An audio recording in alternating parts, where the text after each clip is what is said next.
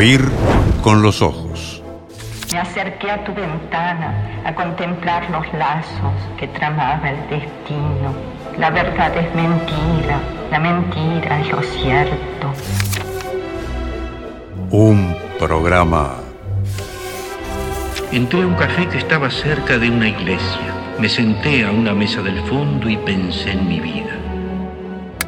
Bajo los efectos de la lectura.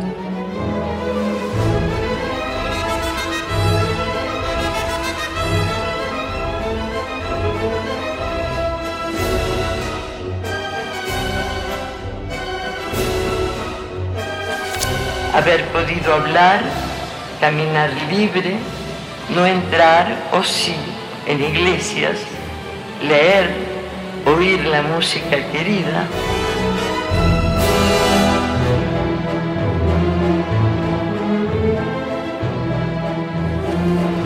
Miembros de la orquesta. Natalia Mardero, Lucía Campanella, Yara López, Emanuel Bremerman, Majo Borges y Candela Stewart. Gracias.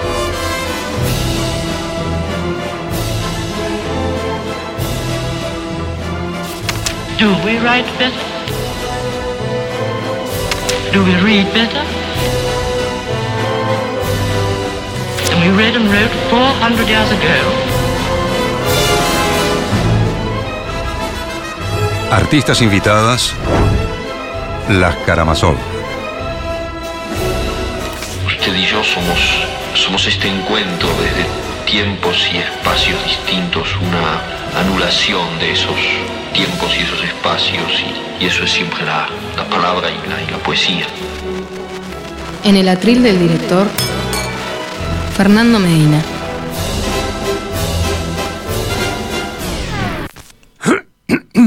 Ah, perdón.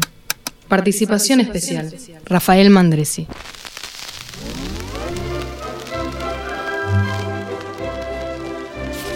A veces en las tardes una cara nos mira desde el fondo de un espejo.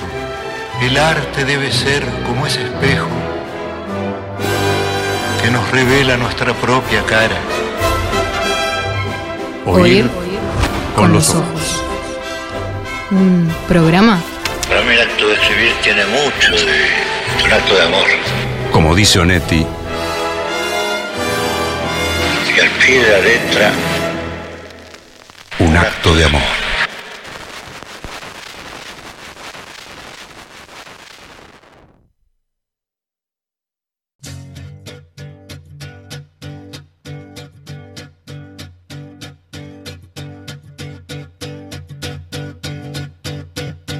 One, two, three, four. Can I have a little more? Five, six, seven, eight, nine, ten. I love you. A, B, C, D. Can I bring my friend to tea? E, F, G, H, I, J. I love you. Boom, boom, boom, boom, boom. Sail the ship. Boom, boom, boom. Chop the tree. Boom, boom, boom. Skip the rope. Boom, boom, boom.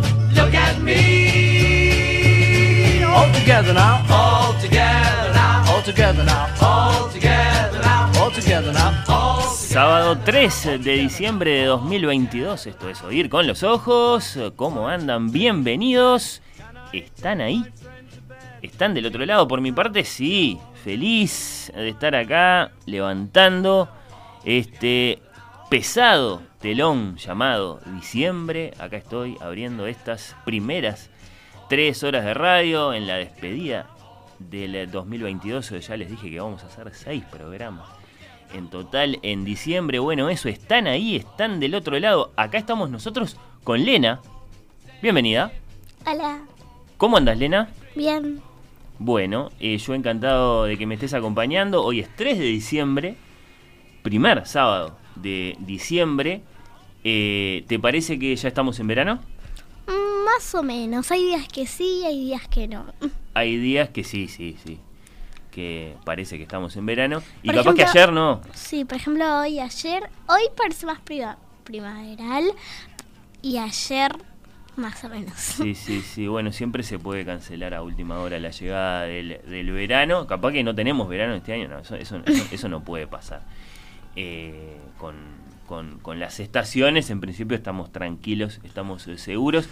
Paradójicamente, porque todo en la celebración de la Navidad tiene que ver con el invierno, en realidad, incluido el árbol, eh, que se armaba para, bueno, eh, asegurarse el regreso del verano. Bueno, eh, para nosotros el comienzo de diciembre siempre está muy marcado. Bueno, más allá de lo particular que tiene este año, con el Mundial, ¿no? Con esta mañana en particular, eh, ¿te, te, te enojaste porque perdió Uruguay? ¿O te pusiste triste o algo Sí, así? Sí. muy. O sea, ayer en mis amigos, tipo, a algunos se pusieron a llorar. ¿Qué les pasa, güey? Sí, yo también. ¿Por yo estaba ahí re feliz que metíamos dos goles con mi Sí. camiseta puesta, Sí. con mis dos banderitas y de repente mm, nos descalificaron. Sí. Y pa- es pare- había parecido que como que metimos dos goles para nada. Sí, y bueno, sí, tal cual, para nada, para nada. ¿Pero fue por eso que, que- que se pusieron a llorar o, o fue porque lo vieron a Luis llorando? no, fue porque los descalificaron. Porque, Mm. porque ya no hay más partidos por eso. De bueno. Porque ya no vamos a estar más en el Mundial. Y bueno, sí, es el, es el sentimiento... No vamos a estar muchos. más en el mundial hasta en cuatro años. Eh, sí, si es que logramos llegar al otro, Sí, ¿no? sí, Eh, sí, qué, bueno, sí, eh, todo indica que sí porque, este, por lo que nos cuentan, eh, casi todas las selecciones del mundo van a participar del, próximo Mundial porque van a ser muchas más que 32. Eh, bueno, eh, sí, vimos el partido, todo eso, pero acá estamos en el inicio de diciembre, decía, eh, siempre muy marcado por la instalación definitiva del espíritu de la Navidad. ¿Cómo venís con el armado del arbolito? Yo en mi casa casi siempre se arma el 8 de diciembre. El 8 de diciembre, que es el día de la Inmaculada Concepción eh, de, de María. Imagino que muchos de nuestros oyentes comparten esta costumbre. El 8 de diciembre, que es la semana que viene.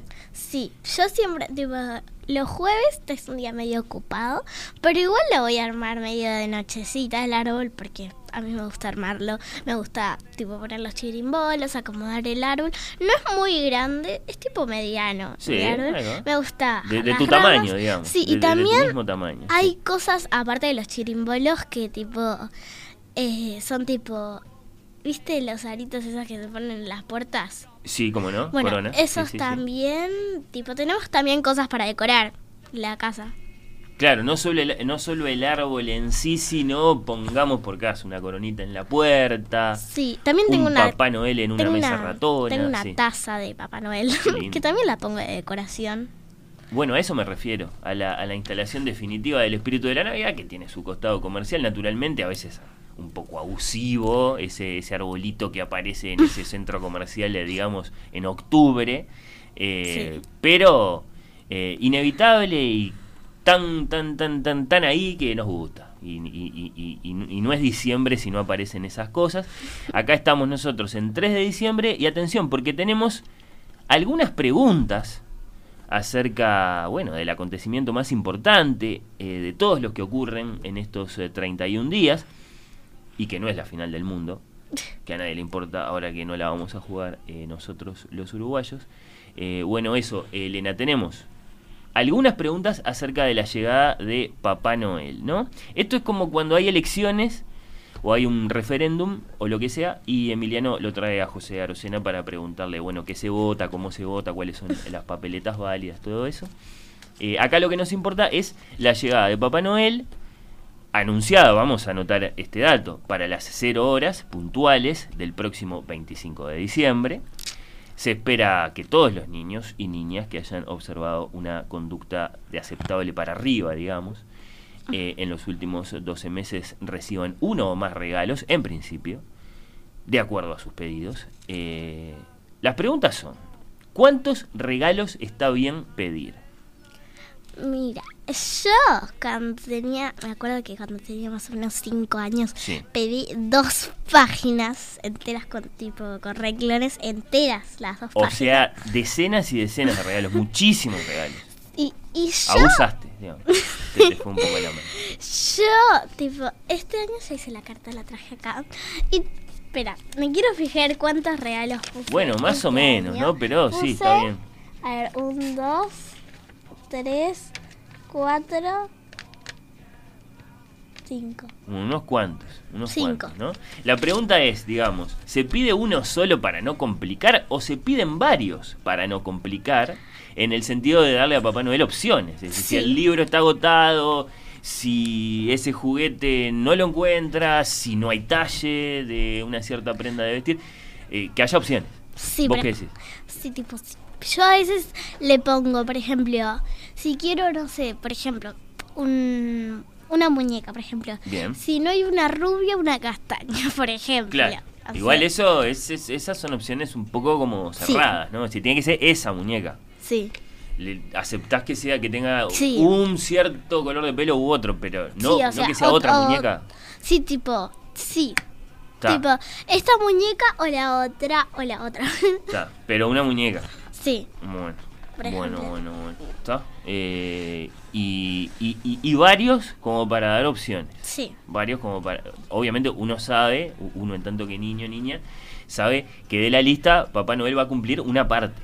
Hmm. Eso es así. Sí. Uno nunca No espera te va a traer todos Claro. los regalos. el cumplimiento, claro, total de, de la lista de, de pedidos. Personas de hasta qué edad están habilitadas para pedir regalos. Esa es otra pregunta muy importante. Mira, yo el otro día vi, tipo, empezaron a aparecer los comerciales de Navidad. Por cierto, sí. Y eso, vi uno que, tipo, estaban los elfos de Papá Noel ahí eh, trabajando para hacer los regalos de los Sí, niños. sí, sí, sí, sí. Y, y, tipo, una elfita chiquita le preguntaba a un elfo más grande, ¿hasta qué edad se pueden pedir los regalos? Y el elfo le dijo 27, 28 y yo como que me sorprendí. ¿Te pareció mucho? Tipo, para mí sería como hasta los 20 por ahí. 20. mm, O más, un poco menos. Bueno, sí. eh, Porque, desde, tipo, sí. si los elfos dicen ahí. Desde, desde Oír con los Ojos estamos preparando, quiero contártelo, Elena, y de paso se lo cuento a nuestros oyentes, un proyecto de ley para bajar la edad de computabilidad de los pedidos. Eh, 10 años es lo que estamos proponiendo nosotros. Después de 10 años, ya no hablemos de, de niños y niñas, el señor, la señora deben aceptar el regalo que les toque agradecidos de que les toque algo. O sea, ya no pueden hacer pedidos. ¿Qué te parece? ¿Vos decís 20? Eh, ¿Nos ponemos de acuerdo en 15, te parece? Dale. 15 años. Igual es bastante. O sea, hasta los 15 años pidiéndole cosas específicas. Sí, a para Papá mí Noel. que tipo, se puede, pero tipo, si querés, o sea, no es obligatoria, tipo, si querés hacer una carta, podés, pero si, si no querés o no te interesa, no la hagas. Bueno, no, claro, estamos hablando de eh, las leyes acá, o sea, de lo que después hay que cumplir y, y por lo tanto eso eh, a lo que uno se tiene que, que atener. Por otra parte, los pedidos se hacen solo por carta. Vos trajiste una carta, pero no hay una página web, no hay una app en estos tiempos. O sea, sigue siendo necesario escribir de puño y letra y en papel una carta que después va ensobrada. No sé, a mí siempre me contaron hacer la carta de Sí. Papá Noel, nunca, nunca me contaron otra cosa. Está bien, o sea, la- te recomendaron la, la redacción de una carta en papel, escrita a mano.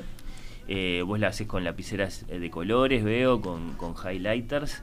eh, y, y- y- imagino que, que te gusta hacerla, más allá de que la, Sí. la haces para un fin, para, para, para recibir después los regalos. ¿Te gusta hacer la carta? Sí, además de pensar los regalos y todo, también me gusta a veces tipo decorar la cartita. Y eso eso eso juega eh, después eh, en, en- en cómo te va en el arbolito, que la, que la carta esté buena, digamos, ¿te Sí. parece? Claro. Tiene, tiene su, su, su influencia, ¿no?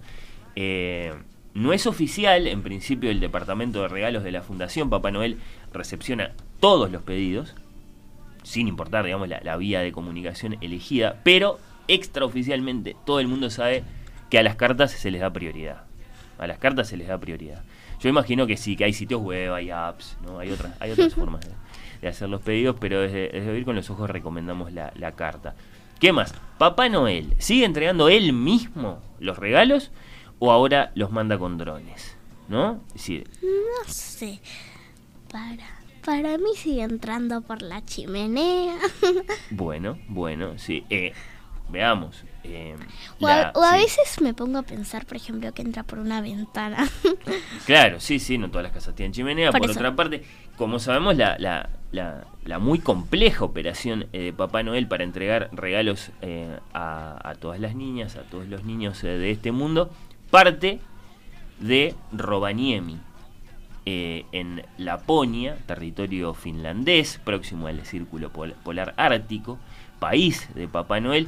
Ahora, ¿cómo parte de esa logística si todavía en un único trineo conducido personalmente por el propio Papá Noel y además impulsado por los consabidos eh, renos mágicos y voladores, a su vez cada uno de estos renos al cuidado eh, de un duende, o sí, porque en definitiva estamos en 2022, eh, en los tiempos que corren, en una flota de camionetas utilitarias o directamente, como decíamos, en, drones, eso no lo sabemos. No lo sabemos. Así que es- esa, esa pregunta no la podemos eh, contestar. Esta es quizá la más difícil de todas, Lena. Eh, ¿Qué tan mal se tiene que portar un niño o una niña para que no les toque regalo? ¿Cómo es el código de ética de Papá Noel? no sé. No lo, sé, vos no lo sabes. ¿Qué pasa con el niño que mm, rompe juguetes?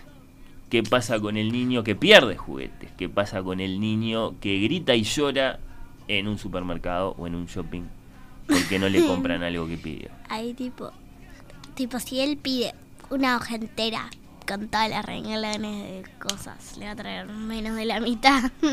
Claro, vos y no que sé si todas las cosas. con cada falta eh, los regalos complacidos son, bueno, cada vez menos. Eso está bien. Sí, sí, pero que pueden ocurrir faltas realmente muy graves. ¿Qué Y pasa ahí con... tipo, le sacaría tres regalos. Claro. ¿Qué pasa con el niño que le pega a su hermano? ¿Qué pasa con el niño que, que- que no acepta que tiene que ser de Peñarol? O sea, mala conducta eh, severa.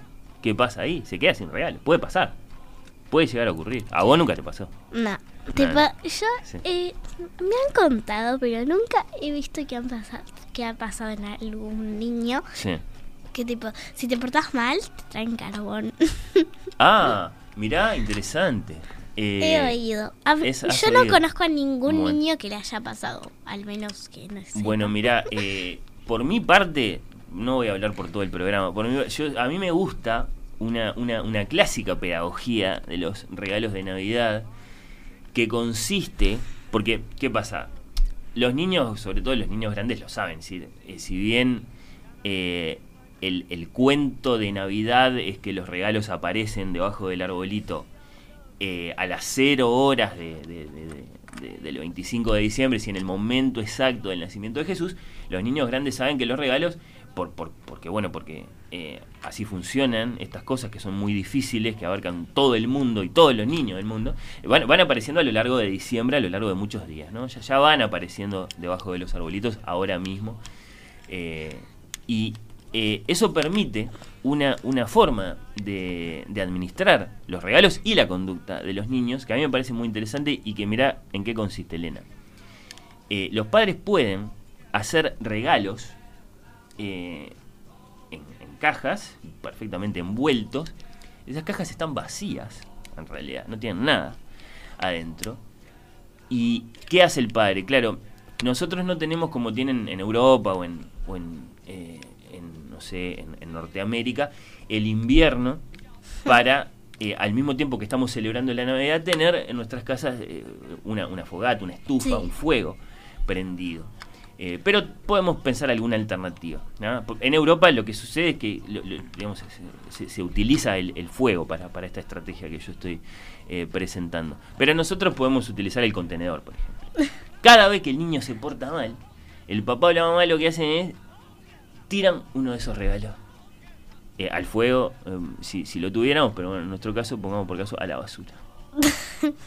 ¿Ya? En realidad no hay nada dentro de la caja, pero el niño no lo sabe. El niño ve ese juguete en llamas, ese juguete que va al contenedor y su imaginación explota. ¿no? Esto no puede ser. Y de ese modo modifica su conducta y se empieza a portar mejor. ¿Qué te parece? ¿Puede funcionar? Eh, es un poco capaz que demasiado severa, pero no sé, a, Sí. a mí me parece que puede funcionar. eh, muchos regalos así envueltos en, en, en cajas que en realidad Bueno, están vacías y cada vez que el niño se porta mal, eh, marcha uno de eso y, y la pérdida es irreparable. Eh, ¿Qué más? Eh, ¿Vos sabés a qué se dedica Papá Noel el resto del año? Em, para mí, tipo, tipo si un niño, por ejemplo, por eh, a mitad del año, en julio, por ejemplo. Sí, claro. em, Lejos de la Navidad. Dice un niño que quiere ta- tal juguete, pero sus padres no se lo pueden comprar. Capaz que si Papá Noel ve que, tipo, para mí siempre Papá Noel nos está viendo a los niños, tipo, a todos, los está viendo. Y tipo, si Papá Noel ve que el niño se está portando bien el año, eh, tipo, ya va preparando el- los regalos del niño para lo- entregárselos en diciembre. Ah, no es que los adelanta. No, Eso sería los va, pre- los va preparando y va viendo qué regalos quiere el niño y si se porta bien y que sus padres no se lo pueden comprar. Vos decís entonces que el resto, de- o sea, no es que Papá Noel solo trabaja en diciembre, sino que él lo va preparando la fiesta del arbolito, la fiesta de la noche del 24, de la madrugada del 25, a, a lo largo de todo el año. Sí, sí, está bien, tiene sentido. Eso es, es cierto que es una fiesta complicada O sea, y que le puede llevar todo el año preparado. el- y ya tipo el 26 más o menos ya de Ya empieza a pensar en el año siguiente. Ajá. Está muy bien, es una buena respuesta. Sí, yo no sé, a mí se me ocurría que, que capaz que tenía algún otro rebusque a lo largo eh, del año, pero pero está, tenés razón que, que, que solo la Navidad le debe tomar muchísimo trabajo. Así que está, sí, este, me parece que está bien, me parece que está bien. Bueno, ¿me querés leer siquiera una partecita de tu carta? Me gustaría mucho. Mientras eh, en los estudios de Radio Mundo y en Perspectiva, mientras estamos saliendo al aire, no ir con los ojos, eh, ingresa una nueva tertuliana. Sí, sí, le da un beso a Elena en este momento. En este momento, ¿dónde se va a sentar? Acá que Te traje un pincel para ti. Dice que le trajo un pincel. A Elena yo les voy contando lo que va pasando mientras se va desarrollando. Eh, Bueno, eh, estamos a punto entonces de sumar una, una voz más, una participante más a esta conversación a propósito de Papá Noel. Hola, hola. ¿Vos cómo, cómo te llamás vos? Ahí está.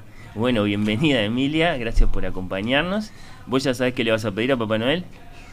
Una pulserita. Ajá. ¿Y qué más? Una patineta. Ahí está. Así que una pollerita y una patineta. Bueno, me parece perfecto. ¿Qué trajiste? Un libro. ¿Libros? ¿Sí? ¿Y cómo se llaman esas muñecas? Bueno. Ah, pará, sí. Y, y hay una amiga. ¿Quién es la amiga? La amiga va a hablar por el micrófono también, va a aparecer. Amanda. Amanda. Bueno, bienvenida Amanda también, que tiene un precioso sombrero rosado. En el momento en el que descubrimos que la silla se mueve. Vení en un auto Viniste en un auto, bien. ¿De qué color? de gris. Un auto gris. Sí, sí, sí. ¿Y te pusiste un vestido con? Cafecita. Con florcitas. Bueno, bueno. Unas Unas sandalias. ¿Y desayunaste? Porque tenés cara de recién levantada. Y Emi, ¿cómo se llama ese bebé? Ah, ¿hay otro más? Sí. este bebé se llama Lolo. Lolo, bueno, bienvenido Lolo también. Eh, bueno, bueno. ¿Te gusta esto de hablar por un micrófono? Soy Emilia. Parece que sí. Hola, soy Emilia. El mensaje es muy claro. Eh, bueno, eh, eh, los, los- opa, dice. los invitamos a todos eh, a que compartan con nosotros vuestras opiniones a propósito de Papá Noel, de la llegada de Papá Noel, de las cuestiones que tratamos acá en el programa, hasta qué edad está uno habilitado a pedir regalos, ¿no? ¿Cuántos regalos se pueden pedir? Eh, Elena tiene respuestas interesantes al respecto y así algunos de ustedes que están escribiendo en este momento, saludos para Ana, para Gustavo, para Ignacio, Cristina, Susana, bueno, varios de los de los incondicionales que están ahí saludando. Pero opinen, eh, opinen, en serio. Eh, nos interesa con Lena. Eh, bueno, eh, acerca de nuestro proyecto de, de baja de la edad de computabilidad de los, de los pedidos. ¿Vos cuántos años tenés? Dos años. Dos años. ¿Vos estás bien? ¿Vos estás bien? Nosotros con Lena estamos negociando. Yo dije 10. Eh, sí. Y, y Lena, ¿vos eh, cuánto decías? Eh, ¿Hasta cuándo, hasta cuánto estaba, hasta qué decía- edad estaba bien pedir regalos? yo decía 20, pero quedamos en 15. Sí, ¿no? 20 me pareció un poco demasiado. Quedamos en 15. Sí, sí, sí, queda un poco demasiado. Eh, Lo- Lolo, ¿cuántos años tiene? Bueno, se fue, se- se- ya se aburrió. Mimi, Lolo, ¿cuántos años tiene? Dos. Dos también, sí, sí. Bueno, perfecto, perfecto. Bueno, eh, gracias, Emi, por tu compañía, por tus respuestas. Lo mismo a Elena, que se queda, porque a la vuelta de la página nos metemos en nuestra entrevista infantil del programa de hoy, de cara al arbolito. Los vamos a invitar a conocer y a considerar para vuestros regalos de Navidad un cierto libro que tenemos acá con nosotros y del que vamos a conocer a la autora del texto, ¿sí? Y a la autora de las ilustraciones, se titula Alboroto Animal, sus autoras son Karina Macadar y Nat Cardoso, que nos acompañan después de la pausa. the tree, boom, boom, boom, skip the rope, boom, boom, boom, look at me. All together now, all together now, all together now,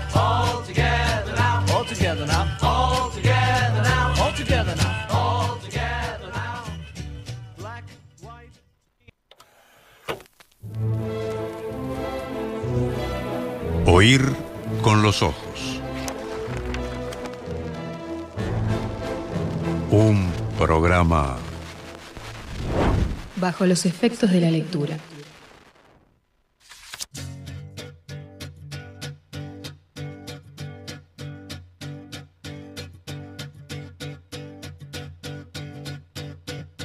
One, two, three, four. Can I have a little more? Five, six, seven, eight, nine, ten. I love you. A, B, C, D. Can I bring my friend to tea? E, F, G, H, I, J. I love you. Boom, boom, boom, boom, boom, boom. Sail the ship. Boom, boom, boom. Chop the tree. Boom, boom, boom. Skip the rope. Boom, boom, boom. Look at me. All together now. All together now. All together now. All together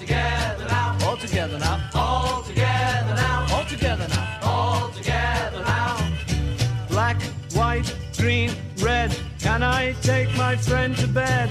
Pink, brown, yellow, orange, and blue. I love you. All together now. All together now. All together now. All together now. All together. Bueno, ¿cómo le estás pasando, Elena? Bien. ¿Bien? Bien, un poco ahí. eh, tibio, me pareció. Pero bien. Confío. Bien, bien, bien. Bueno, tenemos un libro para invitar a conocer. A Felipe no le gusta lavarse los dientes. Cuando llega el momento de lavarse los dientes, el papá le dice dale, porque de lo contrario aparece ese cocodrilo que se llama Paco, el cocodrilo que vive adentro de tu boca. A Felipe no le gusta bañarse, dale, le dice la mamá. Me imagino yo, ¿no? Que en esta casa vivimos con un niño, no con el zorrillo Manuel. A Felipe le gusta, sí, el momento de la cena y ahí el león Antonio ruge si hay milanesa con papas fritas, pero se hace el tonto si mamá llega con una porción de pascualina. Y así.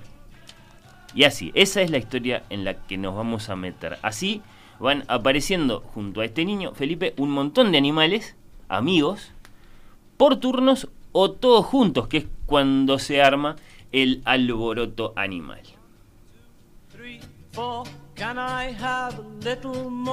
Five, six, seven, eight, nine, ten. I love you. Tal el título, dije, Alboroto Animal del libro álbum que los invitamos a conocer y a considerar, ¿sí? Para vuestros arbolitos de este año, dirigido a pequeños lectores y cuyo tema es las emociones de las niñas, los eh, niños, son representados acá por Felipe.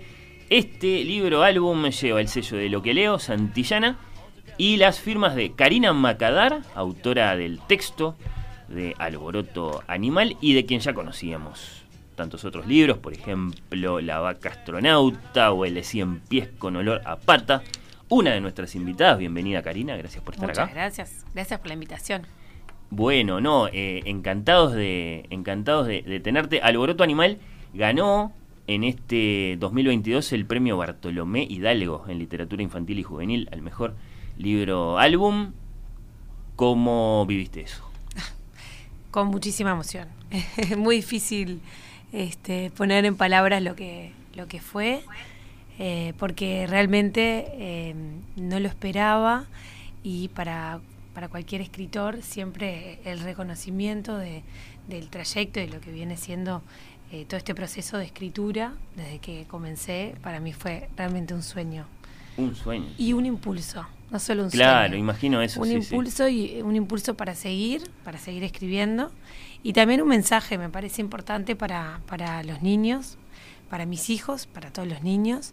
Eh, acá que tengo una entrevistadora de lujo enfrente mío. Ya se viene. Este, de, de que las cosas se, se pueden hacer cuando uno realmente quiere hacer algo y le pone el corazón Mm. y las ganas y, y insiste mucho, porque a veces sí hay que insistir un montón y le pone perseverancia. Los sueños a veces hay que sacudirlos un poquito, pero se despiertan.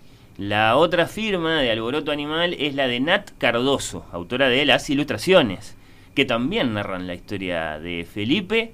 De Nat son igualmente las ilustraciones de Margaret. Anoto esto, otro precioso libro álbum que conocimos este año. Nat Cardoso nos acompaña a distancia. Bienvenida tú también, gracias por estar ahí. A ver si la escuchamos a Nat. Hola Nat, ¿estás por ahí? ¿Nos escuchás bien? Parece que no, que no nos escucha, pero no sé. A ver.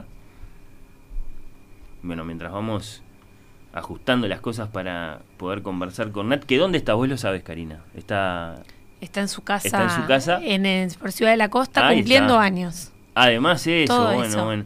Yo creo que no que, que, que no debería haber ningún problema, pero bueno, ella ya nos va a saludar cuando cuando pueda, cuando sea oportuno. Le, le agradecemos que esté ahí por adelantado. Bueno, eh, decía Bartolomé Hidalgo, hay en este libro un equilibrio estético entre ilustraciones y texto. La historia aborda de manera amena y conciliadora, con ternura y humor, situaciones cotidianas de la infancia. La familia promueve la imaginación en el niño protagonista para el logro de su autonomía. Con sus amigos imaginarios, en juego dramático, recrea sentimientos y vivencias.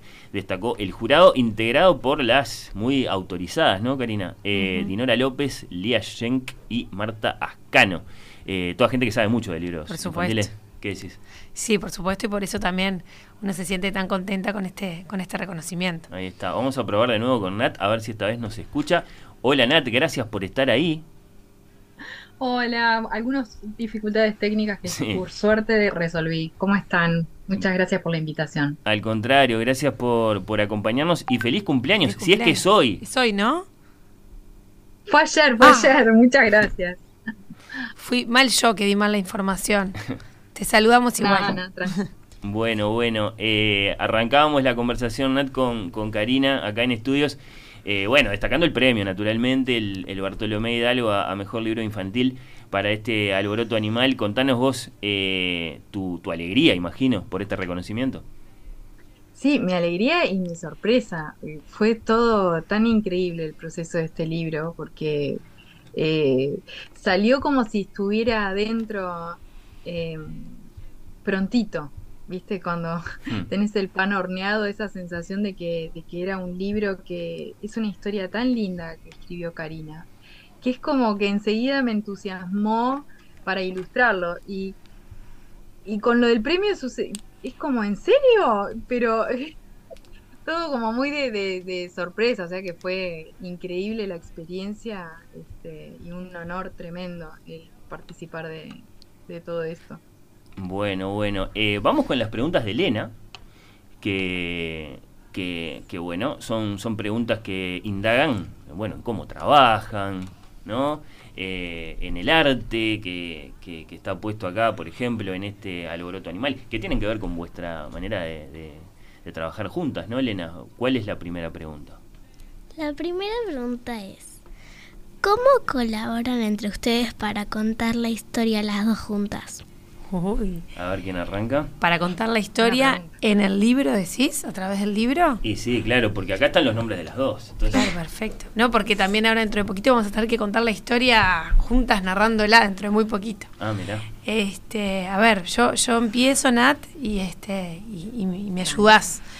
Eh, yo creo que el, justamente es muy importante que, que lo hagamos juntas, porque eh, las ilustraciones de Nat le van poniendo, eh, uno cuando yo escribo el cuento, yo me lo puedo imaginar de una determinada manera. Pero la realidad es que en este caso no tenía como muy claro en mi cabeza cómo me imaginaba que iba a ser Felipe o cómo iban a aparecer los animales. Eh, entonces, Nat recibe la historia y ella primero en su proceso, ahora te va a contar cómo va este, armando este, toda la parte de las ilustraciones y después hay todo un trabajo colaborativo entre las dos de ir haciendo puestas en común, ir viendo a ver si, si eso que ella está haciendo era más o menos lo que yo me imaginaba para la historia. ¿Y que te puede llevar a vos a cambiar parte del texto? Eh, No, no se dio en este caso, no Pero se dio, pero estás po- abierta, po- digamos. digo, podría pasar, este, no se dio porque es como también dice Nat que todo fluyó muy mágicamente, o sea, las cosas, eh, lo que ella iba presentando, nos, nos gustó muchísimo, tanto a mí como a la editora que también tiene un rol muy importante en esto, Viviana Echeverría. Y Nat te puede contar en realidad ella su parte del proceso creativo. nos interesa su palabra, a ver qué dice. Hola Elena, qué buena pregunta hiciste. Es la pregunta clave de los álbumes ilustrados. Es eh, cómo se narra a través del texto y cómo se narra también a través de la de lo visual, a través de las ilustraciones. Y en realidad es haciendo muchas preguntas y haciéndote, haciéndose uno mismo muchas preguntas. Porque yo le preguntaba a Karina y, y lo charlábamos con Viviana. El proceso fue un ida y vuelta muy lindo muy ágil y, y muy dinámico el proceso de, de este libro en particular. Eh, normalmente a mí lo que me gusta, por ejemplo, en, en los álbumes este, ilustrados, a diferencia del, del libro ilustrado, es como mirar entre los renglones, ¿no? Es intentar como, como ver, bueno, de qué manera ¿Qué es lo que queremos transmitir acá? ¿Cuál es la, sensación? ¿Cómo se siente Felipe? ¿Cómo, cómo es Felipe? ¿No? Eh, pero ¿qué está sintiendo? Entonces, ¿de qué manera lo podemos transmitir que no sea literalmente todo? ¿no? O de qué manera expresaríamos esto mejor en una imagen. Y eso es mucho de, de charlar, de lo que es el trabajo en equipo y de, de los pareceres, este, para que la historia como tome la dimensión y vaya hacia donde a uno le interesa que vaya, ¿no? Así que es, es como un trabajo de, de entretejido y de idas y vueltas este, constante. Así que, viste, Elena, no es que una hace su parte, se la manda a la otra, la otra hace la No, suya no. y listo, sino que tienen que estar intercambiando mucho antes de, de llegar al, al resultado final. Siguiente pregunta de Elena para Karina y Nat. El personaje es un niño y no una niña porque los niños suelen ser más sucios que las niñas. Me estás poniendo en un aprieto enorme.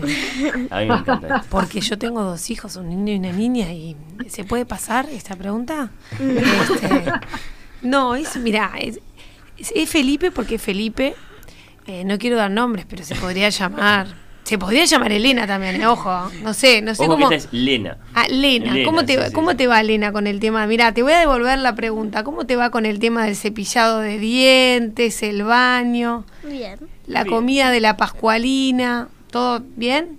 Entonces Lena no se podría llamar, pero te aseguro que habría un montón de otros nombres posibles que este no, no es porque es un varón en particular. Creo que le pasa mucho a, a, a muchos niños que, que a determinadas edades las rutinas cuestan. Este, y bueno, y este libro de alguna manera habla de eso, de las emociones de, de los niños con esas rutinas, de qué es lo que les va pasando y también de- del papá y la mamá, de cómo se van enfrentando a esas rutinas. No voy, le- no voy a dar nombres personales, aunque me los pidas. Capaz que le hacemos la siguiente directamente a, a Nat, Elena, eh, porque se- es como que se, se sigue de esta. ¿Les quedó fuera del libro alguna otra mala costumbre que suelen tener los niños y las niñas? A ver, Nat. Eh, no, no sé si es para mí esa, esa pregunta o para Karina o para todas las madres Ahí y padres.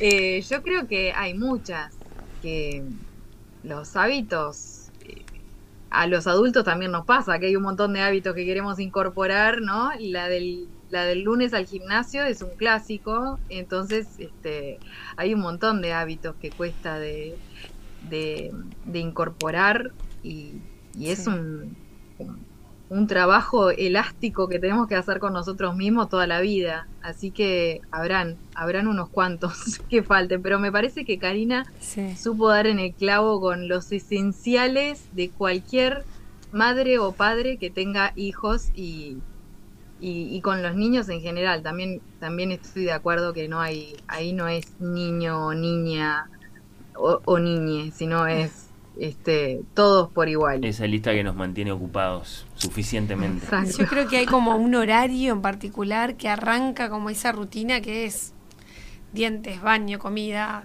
tupper para la escuela, a dormir y em- empezás como que en ese en ese círculo vicioso y bueno, y ahí deben haber un millón de rutinas más. ¿no? Pero esas son como las que más nos cuestan a todos. Ahora se vienen las preguntas personalizadas, Lena, pero antes déjame hacer una que, que, que, claro, es, es importante hacerla después de, de este recorrido que hemos hecho, que es, hay testimonios ya de, de uy, eh, desde que tengo alboroto animal en casa mejoró bastante la cosa. Es, es- es- es tipo autoayuda, decís. Yo tengo alboroto animal y mis hijos ahora se cepillan los dientes. No sé si tanto, pero ayer estaba en la casa de mi prima y mi prima me dice, bueno, a veces yo le digo, ojo, que no quiero que salga la loba. Bueno, no, no sé si es el fin del libro, pero este, yo creo que eh, los libros eh, lo que sirven es para dialogar también, ¿no? Y poner... eh, Los temas. poner los temas sobre la mesa. Entonces, que al niño le va a costar lavarse los dientes, a ver, cuando, esto te lo cuento a vos, Lena, entre nosotras, ¿no? Pero cuando yo vengo eh, muy, muy, muy tarde y a mí también me cuesta, no tengo muchas ganas de lavarme los dientes, me los lavo igual, quiero avisar acá.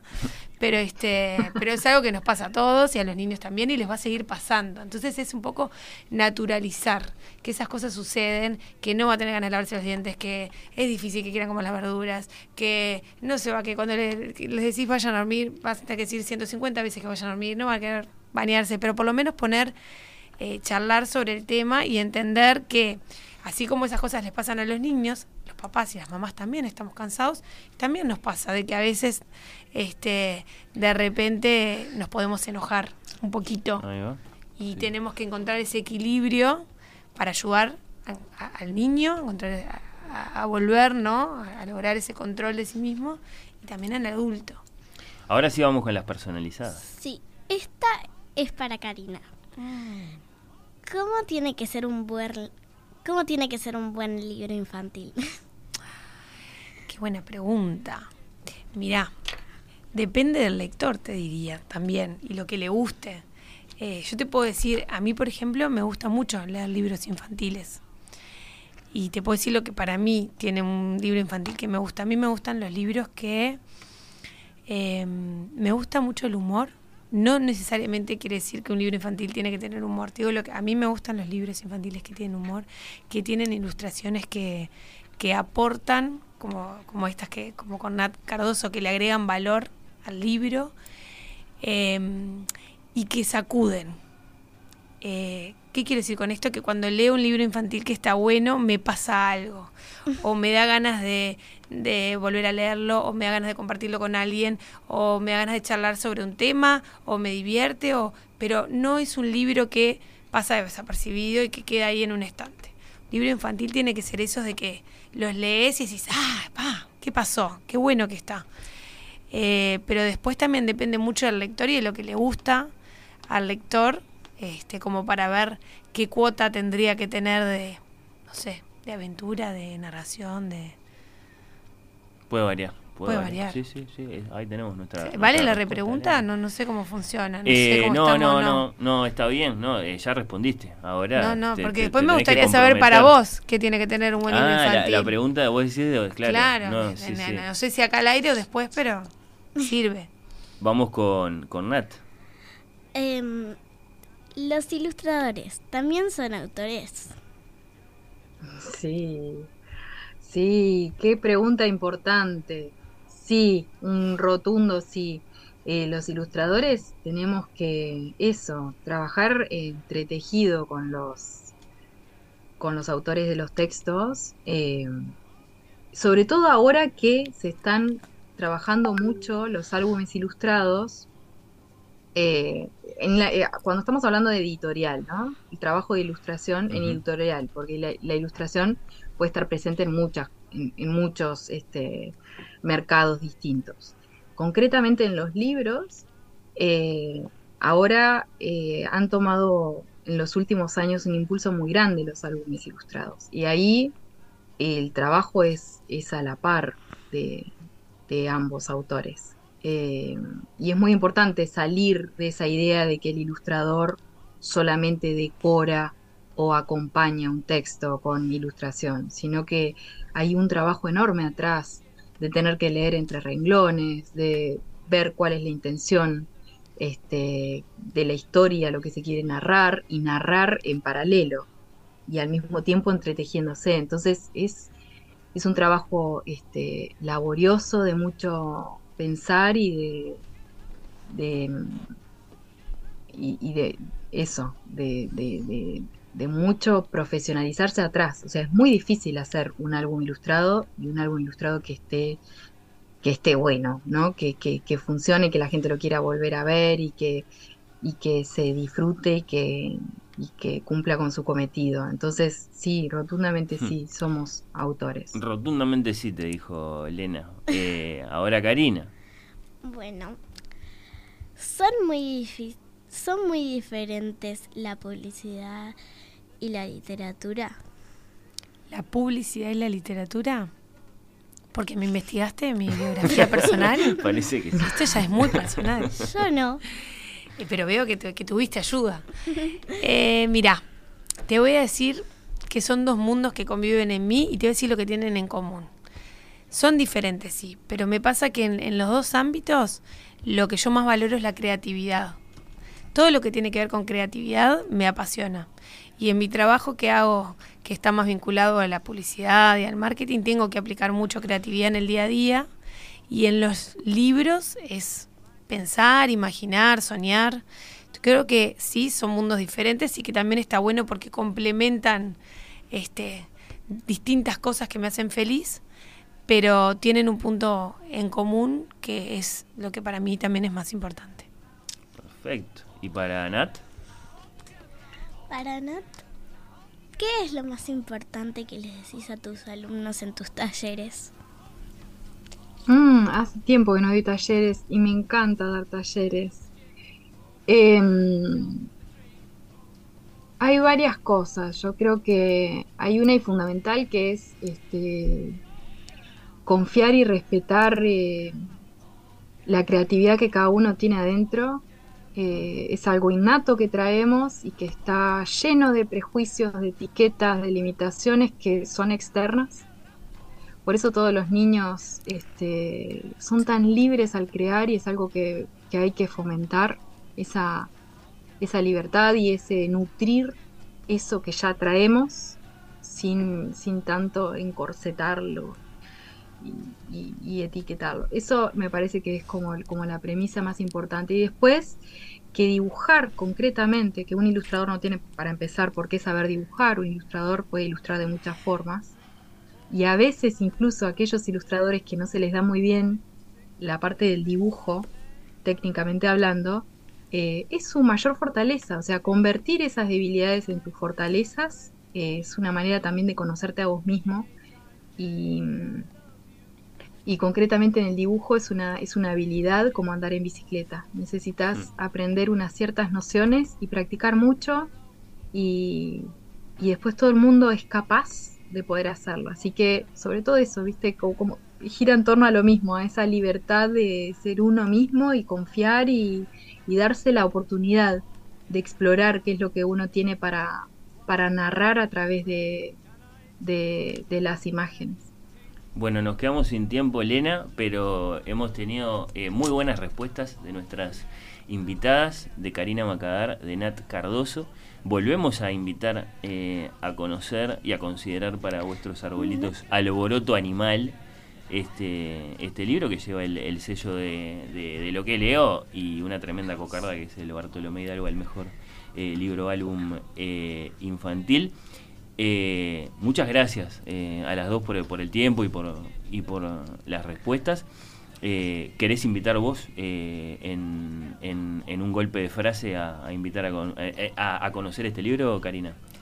Bueno, primero muchísimas gracias a ustedes. Un placer y aparte me encantó, nunca me había entrevistado así. Hmm. una niña me encantó. Este, bueno, sí, la, invitación queda hecha a que para estas fiestas, en realidad, sea este libro, yo siempre digo, que se regalen libros, que eso es lo más importante. Este, y bueno, y que también a través del alboroto animal puedan conocer los animales que viven adentro. Capaz que aparecen otros, ¿eh? los animales que viven adentro de los adultos y de los niños.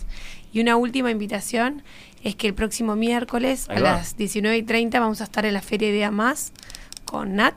Vamos a tener eh, un ratito para estar conversando y presentando este libro, así que es una oportunidad para encontrarnos todos. Perfecto. Muchísimas gracias. En Ideas Más que arrancó esta semana y que es una preciosa fiesta eh, del libro ahí en el, en el Parque Rodó. ¿Miércoles dijiste? Miércoles 19 y 30 horas. Perfecto, perfecto. Nat, lo mismo, muchas gracias por eh, estos minutos.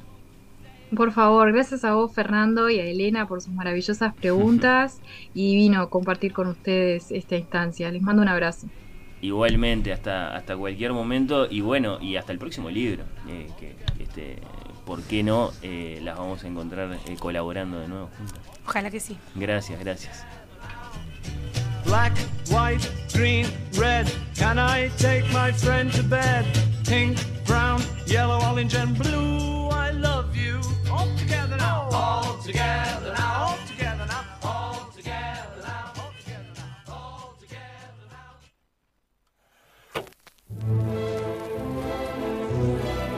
Oír con los ojos. Un programa bajo los efectos de la lectura. Juan Chiapesoni, Innovación. La evolución, la evolución es la clave de todo. Y no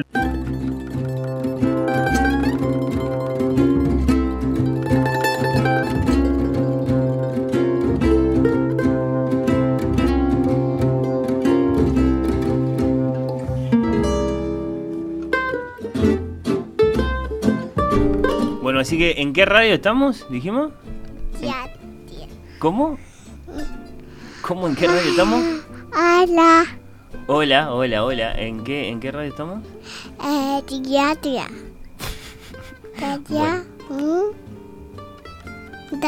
Muy bien, en Radio Mundo, sí, sí, sí.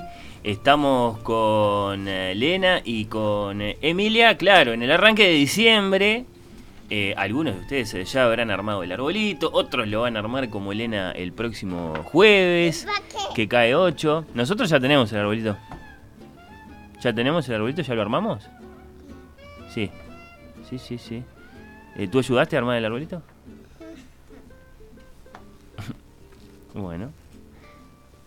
Claro, pasa que con, gestos en la radio. Eh, bueno, Elena, ¿Cómo, ¿Cómo la pasaste a lo largo de la entrevista? ¿Te gustaron las respuestas de Karina Macadar, de Nat Cardoso? Está al revés ese micrófono. Así de, así de alborotado está este estudio. En este... ¿Qué, ¿Qué decís? ¿Te gustaron las respuestas? Sí. ¿Sí? Bueno. Sí. Bueno, bueno, bueno. Y ahora estás eligiendo. Aunque nos falta la última. Bueno, nos quedamos sin tiempo, caramba. Pero eh, ahora estás eligiendo uno de tus próximos libros.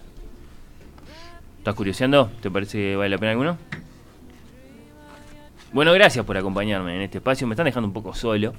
Eh, no tengo no tengo conducción. Hola, ¿Me, vas a, ¿me vas a contar algo acerca de estos, de estos libros que tenés acá? ¿Sí? Bueno, dale. Tenés que venir a contarme. Mientras tanto, les voy agradeciendo eh, a ustedes, por ejemplo, a Susana, que dice brillantes. Eh, las invitadas, no sé si lo dice a propósito de Elena y Emilia o a propósito de, de Karina y de, y de Nat. ¿Elegiste algo? Contalo, por favor. ¿Qué elegiste? El tesoro de Badabada. Perfecto. ¿Quién es el autor, la autora del Tesoro de Badabada? Que no me acuerdo.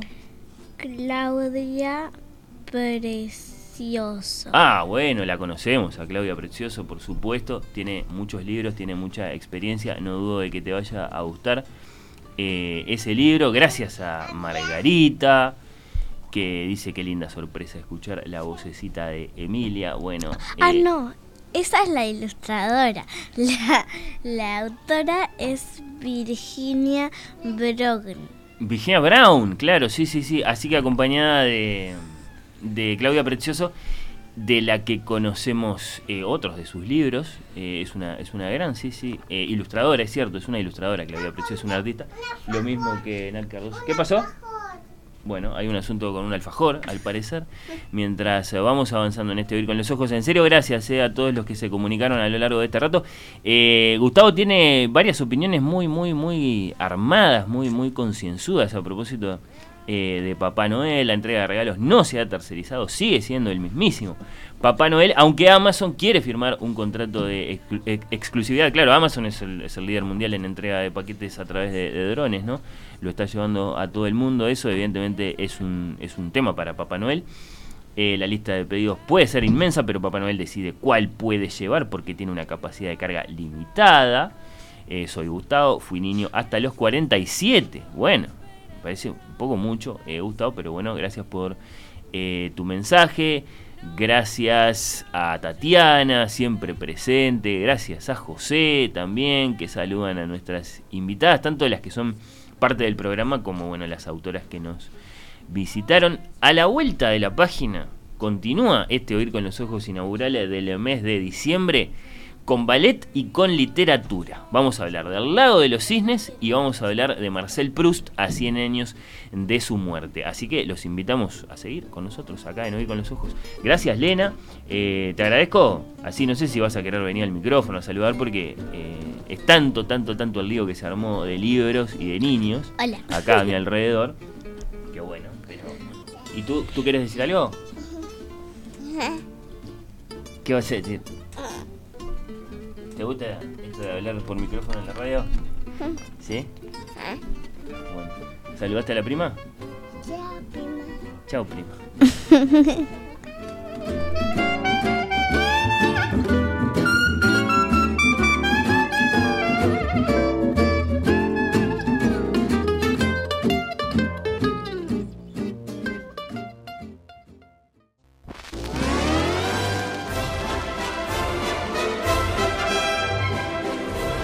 Oír con los ojos.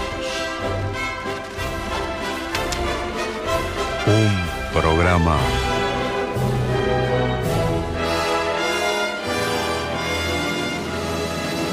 Bajo los efectos de la lectura.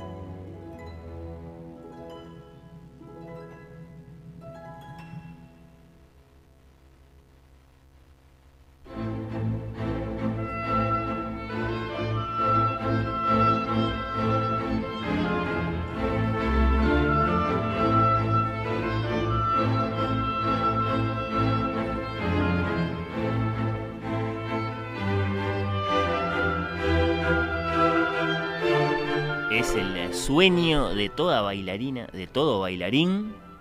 El cine parece confirmarlo. Si lo piensan, Nina Sayers no deja la vida por bailar Black Cascanueces.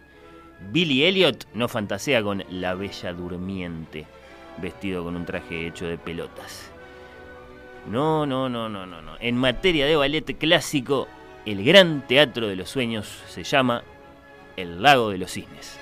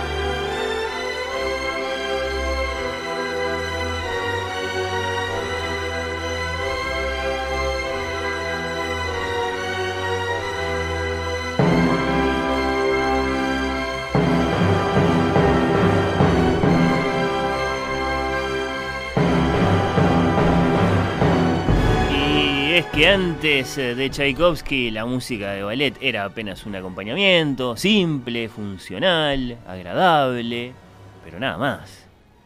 Mientras que con el lago de los cisnes eso cambió para siempre. El primero, el más admirado de los ballets del gran músico ruso, que vuelve en este mes de diciembre al Auditorio Nacional del Sodre. Es raro, ¿no? Es inhabitual, es poco clásico. Si quieren, Lago en eh, diciembre. Oír con los ojos lo está aprovechando en estos minutos para escuchar algunos pasajes en una versión de referencia. Ahí está el maestro Jean Ditois dirigiendo la música del gran Tchaikovsky. La partitura original de esta obra se perdió. No sé si lo sabían eso. Nadie conoce con exactitud dónde quedó el primer libreto o quién lo escribió o de dónde lo sacaron, si de un cuento alemán, si de una leyenda rusa. Lo cierto es que, esto sí lo sabemos, en algún momento de 1871, Tchaikovsky, que tenía 30 años en ese momento, concibió un pequeño cuento danzado que se llamaba El lago de los cisnes.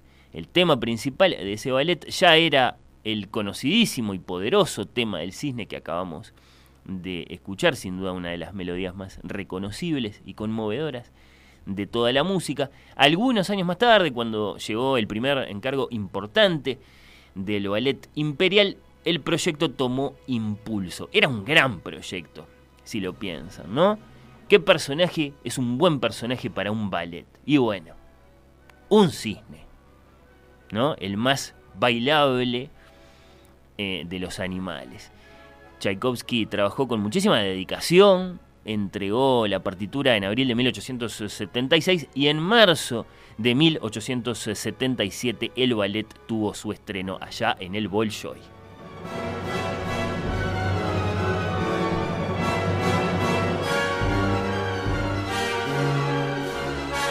Fue un fiasco.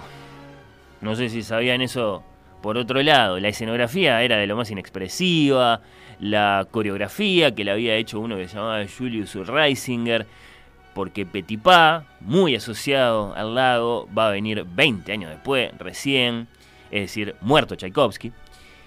Eh, bueno, yo qué sé, mm, la coreografía, digamos, carecía de la hondura narrativa que esta obra pedía, que esta obra eh, demandaba. Y el director, al parecer, no estuvo, según lo poco que se sabe, ¿no? Eh, a la altura de aquella primera representación en cuanto a, bueno, la fuerza de esta música.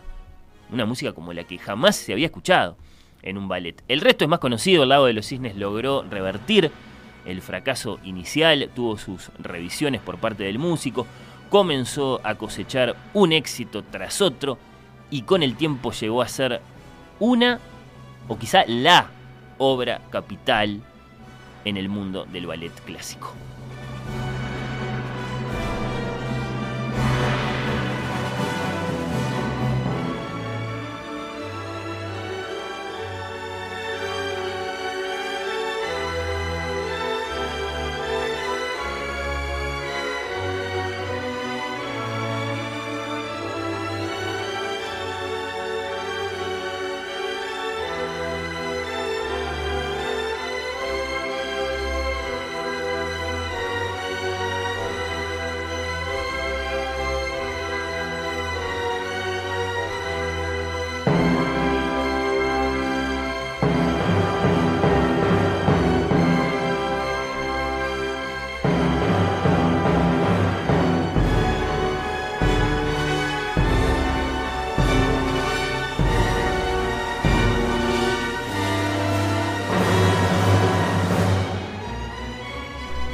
Ballet Nacional del Sodre vuelve a poner en escena este gran clásico de Piotr Ilich Tchaikovsky con coreografía de Raúl Candal en 10 funciones, del 10 al 23 de diciembre. Decía, es atípico, es inhabitual.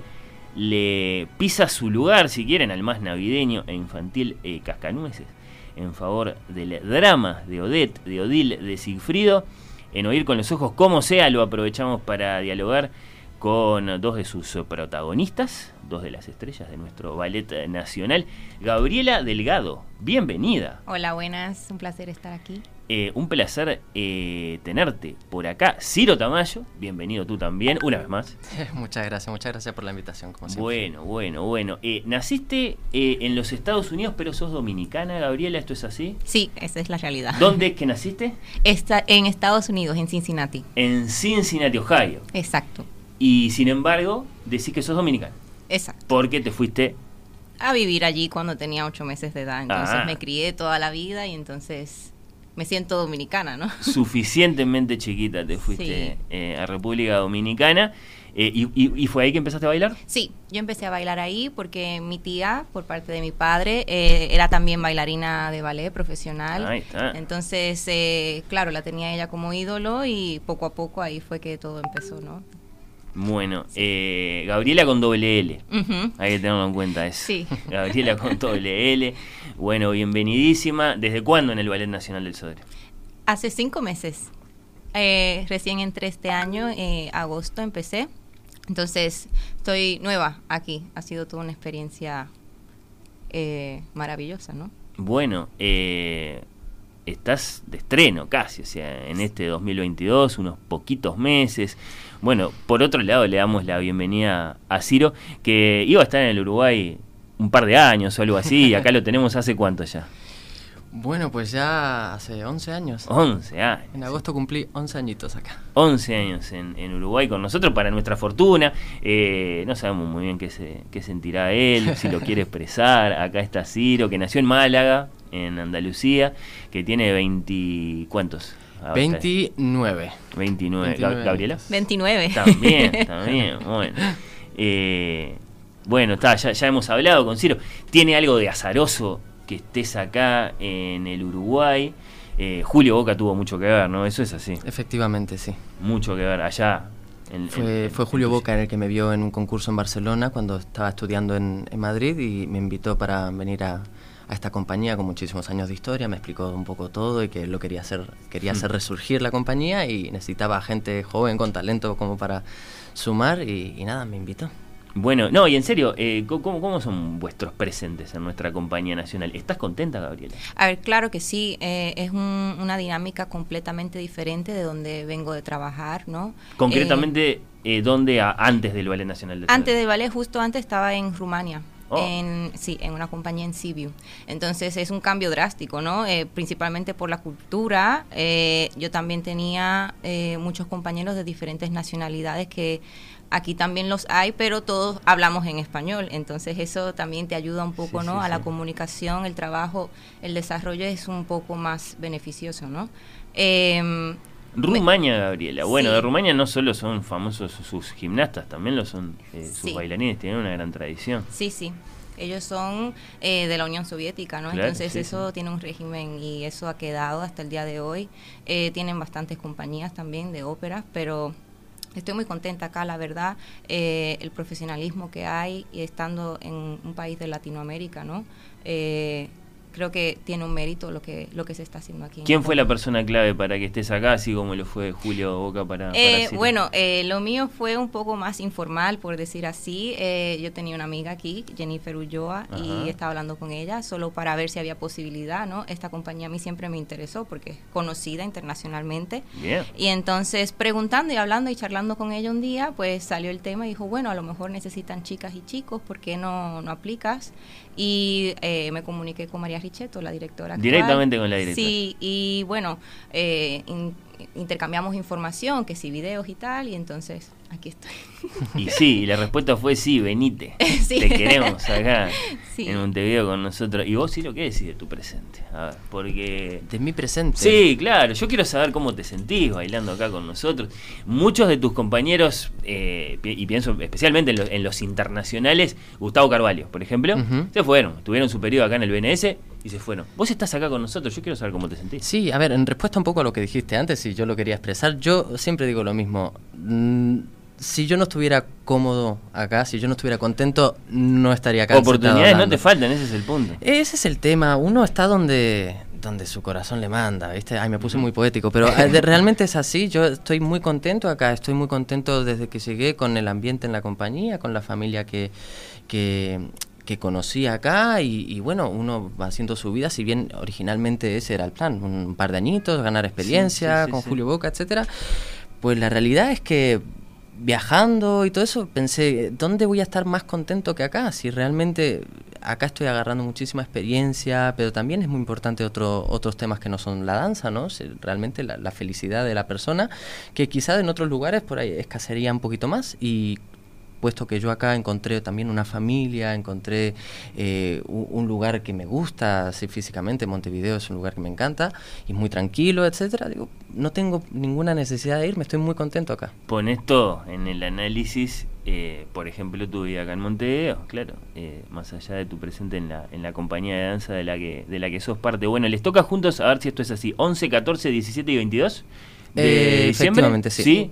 Esas son las fechas en las que les toca a ustedes, como parte de uno de los elencos para este nuevo eh, lago del Ballet Nacional. Tomen nota para ver a Gabriela y a, y a Ciro.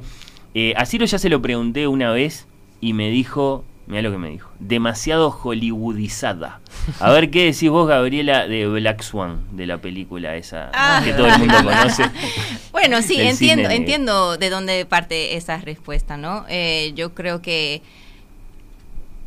el Black Swan, eh, para Natalie mí, Portman, la gente se acuerda. lo- eh, bueno, claro, la percepción que tenga el público es exactamente como lo ha dicho Ciro, eh, pero a mí personalmente es una mujer poderosa, en dos palabras, ¿no?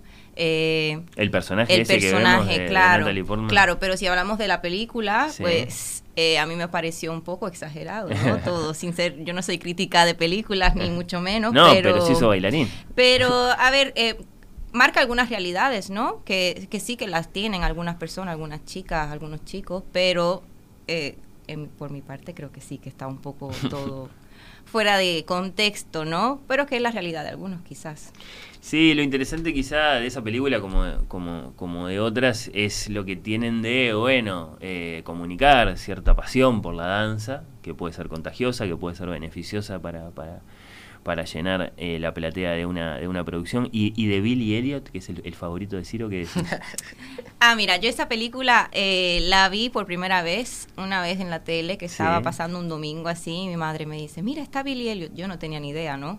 Eh, pero a mí me gustó mucho porque era eh, una película sobre chicos, ¿no? De danza, que Claro. cuando yo la vi estaba muy pequeña y todavía no entendía ese concepto, ¿no? De, ah, los chicos no pueden bailar ballet o esto es nada más para chicas. Entonces, al ver esa película, pues a mí me enriqueció eh, de ver de que esta es la realidad de muchos de los chicos, ¿no? Cuando empiezan a bailar, que sí están escondidos, que... Pero me gustó mucho porque la última escena de la película eh, me demostró este ballet que no sabía que estaba hecho para chicos. Entonces también fue como un poco enriquecedor para mi repertorio clásico, ¿no? Eh, esa película tengo mucho cariño porque me recuerda mucho a mi madre. Qué bien. Sí, claro, sí. sí. te la señaló, te dijo, mirala, mirala, prestale atención. Sí, la, sí. la- la volvés a ver cada tanto o quedó allá en tu infancia como...? Pues la verdad es que hace mucho tiempo que no la veo. Me, me lo- me lo pusiste en la cabeza. Capaz que debería buscarla y, y echarle un vistazo En ahora. su momento fue importante, según nos Sí, has desde contado. luego, desde luego que sí. Bueno, fue I- Inspiradora. el, el motivo por el cual yo empecé a bailar, básicamente. Caramba, qué lindo saber eso, ¿no? Eh, claro, y, y- y muy asociada al lado de los cisnes, lo mismo que, que Black Swan, ¿no? Naturalmente. Eh, esa película, bueno, el perverso hechicero Rothbard ha condenado a Odette a ser un cisne durante el día y una princesa durante la noche. Enamorado de ella, el príncipe Sigfrido hará lo imposible por salvarla del embrujo, a pesar de los engaños del mago y su malvada hija Odile. Una bella historia de amor, sublime y única de la danza clásica universal. Esta producción, completamente realizada en los talleres del Auditorio Nacional, retorna para lucirse ante su público en nuestra sala más importante, el Auditorio Nacional. Así presenta el Sodre, este lago que vamos a ver en diciembre. Hemos hablado, Ciro, de la melancolía del príncipe. Creo que fue en 2018 que, que lo ibas a bailar al, al príncipe y, y- y te fui a visitar al auditorio para preguntarte por, por el príncipe. Hemos hablado de la, de la melancolía del príncipe, además de, de, de- de lo difícil que es la variación que se pone a bailar cuando se pone melancólico. Lo, lo has bailado muchas veces, este, este personaje, eh, y claro, eh, me imagino que con cada producción lo vas conociendo un poco más. Si se lo tuvieras que presentar a quienes nos están escuchando, a este, a este Sigfrido, con, digamos, siguiendo lo que sentís hoy, ¿qué, le decís? Sí, bueno, efectivamente eh, es un personaje que ya vengo haciendo bastantes años. No sé si va a ser la cuarta o quinta vez que lo, que lo realice. Eh, y cada año es un desafío distinto, ¿no? Si bien te encontrás con las mismas coreografías, con los mismos retos, eh, tanto artísticos como técnicos, lo encarás de una manera distinta, ¿no? Siempre dije lo mismo cada vez que uno va a repetir un rol. No se es el mismo que hace dos años, no se es el mismo que hace cuatro, uno es más maduro, uno tiene otra cabeza y con esa cabeza también un- uno encara su trabajo y sus personajes, ¿no? En este caso, eh, Sigfrido, bueno, vos me lo recordaste, capaz, te lo mencioné como una persona melancólica, y yo este año capaz lo veo de otra manera, lo veo como una, una persona, un príncipe más real. Yo siempre intento llevar mis personajes hacia más hacia, hacia la realidad que hacia lo meramente cliché, ¿no? Del príncipe de cuento de hadas y vivieron felices para siempre. Siempre intento ponerme yo en la piel de ese personaje eh, y pensar cómo me sentiría yo ante estas situaciones, cómo podría eh, yo llegar a reaccionar ante estas exigencias, ante esta vida. Porque ¿no? si le sacás el cuentito, te encontrás con, con ese príncipe al que básicamente le están arreglando la vida a los otros. Básicamente, es, una, es un chico de 16 años, acaba de cumplir 16 años. Muchas veces también se entra mucho en ese cliché de es un príncipe, tiene que ser súper noble, pero no es maduro, no es una persona madura. Si bien es un príncipe y viene de, eh, de una familia, pues eso, noble, rica, etcétera, no deja de ser perdón la expresión, un pendejo de 16 años. Sí, es sí, un sí, niño chico, ¿no? Y se encuentra con las dificultades que se encuentra cualquier adolescente. El amor, el despertar hormonal, inclusive. Yo el tercer acto muchas veces lo, lo relaciono un poco con eso, con el despertar hormonal, con lo más como excitante de la, de la adolescencia, inclusive. Entonces intento llevar todas los, los, las etapas de ese niño este, hacia la realidad, hacia cómo se sentiría mi yo adolescente encarando estas situaciones. No me van a decir que no tienen ganas de ir a verlo a, Ci- a Ciro eh, bailando este, este príncipe, encontrándose con ese cisne, eh, con ese cisne en ese, en ese lado. Gabriela, el, el- el desafío del doble personaje es uno de los más famosos y discutidos de todo Mm. el ballet. Contanos cómo lo vivís. A ver, eh, creo que todo el mundo que, que, que sepa de ballet, ¿no? que haya sido bailarín, sabe lo exigente que es este papel de Odette Odile. Eh, por encima de todo, claro que está la técnica, que para el cisne blanco es todo bastante suave, delicado, Como y luego el cisne negro, claro, todo es mucho más potente, grandes saltos, las piernas más altas, etcétera, etcétera. Pero la dificultad se encuentra, o por lo menos para mí personalmente, Sí. es el, la actuación, en cómo se transmite, cómo puedes cambiar rápido, ¿no? Ese eso doble personaje que tienes que interpretar a una persona tan delicada, que está enjaulada, que está eh, prisionera, ¿no? A luego tener esta explosión de una de un personaje que es Libre y salvaje. libre, salvaje, poderoso, que se quiere comer a todo el mundo. Eh, Mala, y mala, luego mala, mala, Mala, tienes- agrega Ciro. mala. Pero luego tienes 10 minutos para cambiarte, poder concentrarte y, y, y volver a hacer otra vez Debbie, volver a... Y entonces Te tenés que calmar, sacar una cara y ponerte otra. Exacto, y más que nada, como tienes ya esa adrenalina yendo a tope, calmar otra vez para volver a ser delicada, es como que ahí es donde está el punto ¿Tenés clave. trucos de mentalización? De... Sí, bueno, yo tengo mi... yo, yo, yo soy una persona eh, que a lo mejor mis compañeros, como no me conocen, dicen es muy seria, pero es que yo, antes de empezar, por ejemplo, un ensayo aquí en el, en el estudio que hacemos pasadas, me gusta pues concentrarme, quedarme callada, pensar en todos los detalles para luego poder dar lo mejor de mí, ¿no? En, en, en el ensayo. Eh, creo que más que nada a mí me gusta tener mi momento sola, de más o menos de meditación, vamos a decirle así, para poder estar enfocada 100% en, en todo lo que sucede y a mi alrededor. Los ensayos ya empezaron, eh, por cierto que sí. Eh, ¿qué, qué- ahora me interesa, León, lo, lo que tienen en común. ¿Qué, qué, qué se dicen? ¿Cómo, cómo, cómo, cómo viene esa parte, la parte de- le- le- en la que les toca juntos? Porque les pregunté por separado, por sus personajes. por ¿Y juntos? ¿Cómo viene? ¿Cómo viene el tema de los ensayos? Hablas en, en los ensayos. Claro, en, sí, lo en la lo vida están real. experimentando En la vida real. ahora de cara a ese, Pues mira, a ese yo de- 11 de diciembre en el que van a saltar al escenario.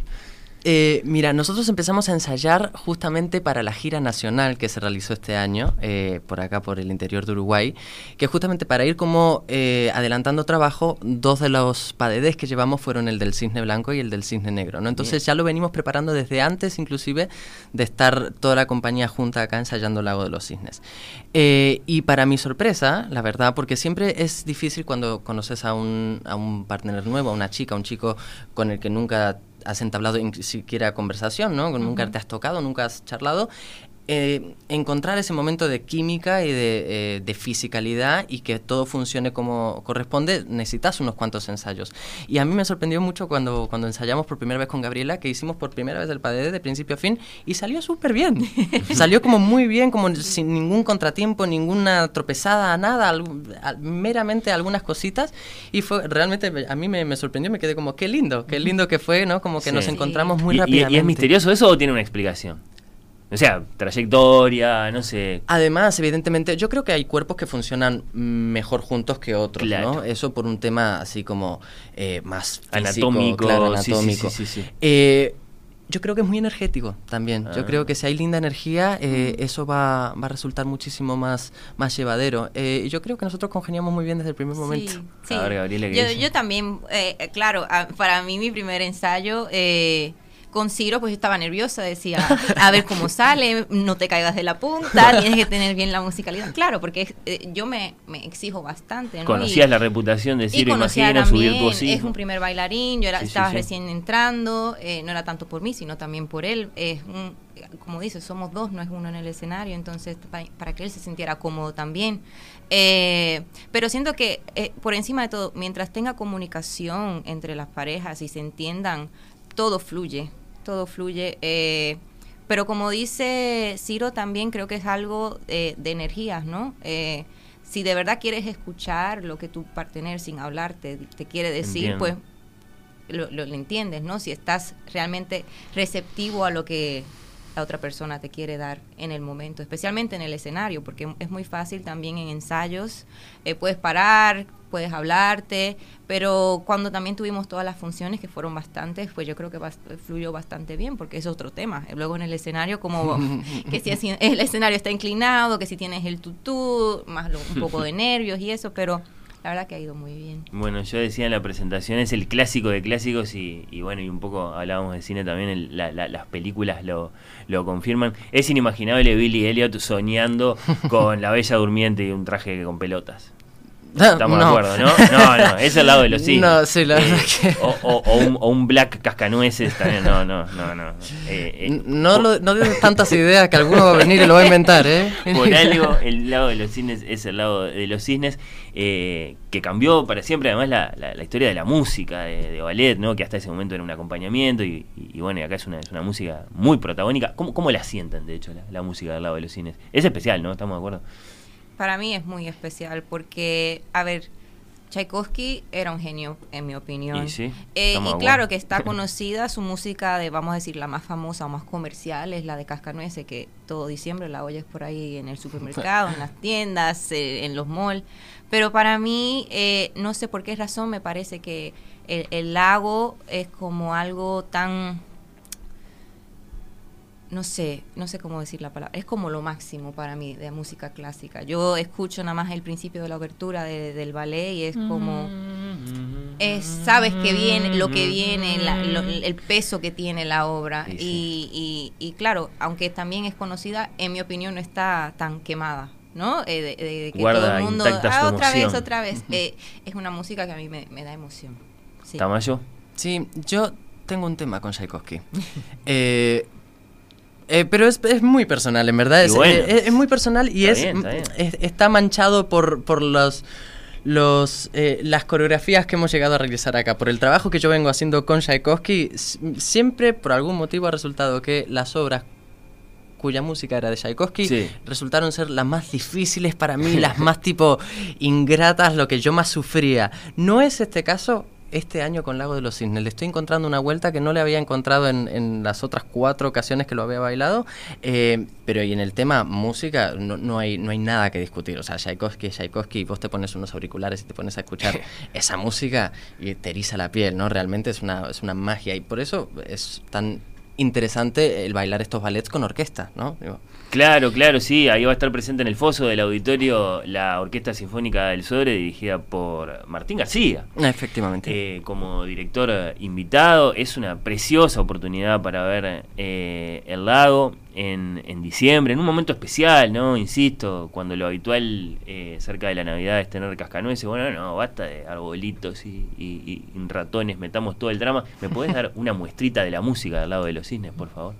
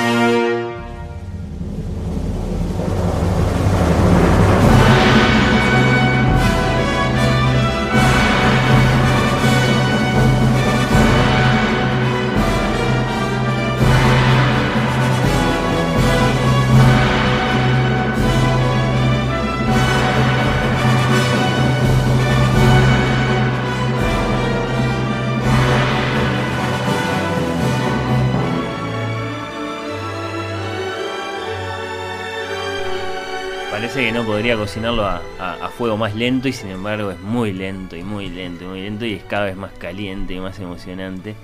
Eh, bueno, gracias por, por- por haber venido eh, a los dos antes de despedirlos. Ciro Tamayo, Gabriela Delgado, quiero que participen de una reunión de producción imaginaria. La iniciamos con vuestra directora, quiero decirles, con María Richetto. A propósito, ¿la tuviste de compañera? Ahora es eh, la directora Sí, de la compañía. ¿Es- efectivamente. ¿Eso cómo, eso cómo lo llevas? Eh, pues bien, o sea, es, simplemente un cambio de un cambio de roles nada más, pero seguimos seguimos con la comunicación que es lo más importante para llevar adelante este una compañía y el compañerismo ante todo, ¿no? Todo muy natural. Que se arregle ella, que es la que cambió, en definitiva. Más vale, Claro, yo sigo igual. bueno, eh, a ver si me siguen. Resulta que se presenta ahí en vuestros camarines, no sé, en el estudio, una de las más inmediatas colaboradoras de, de Richetto, que es eh, Marina Sánchez, ¿no?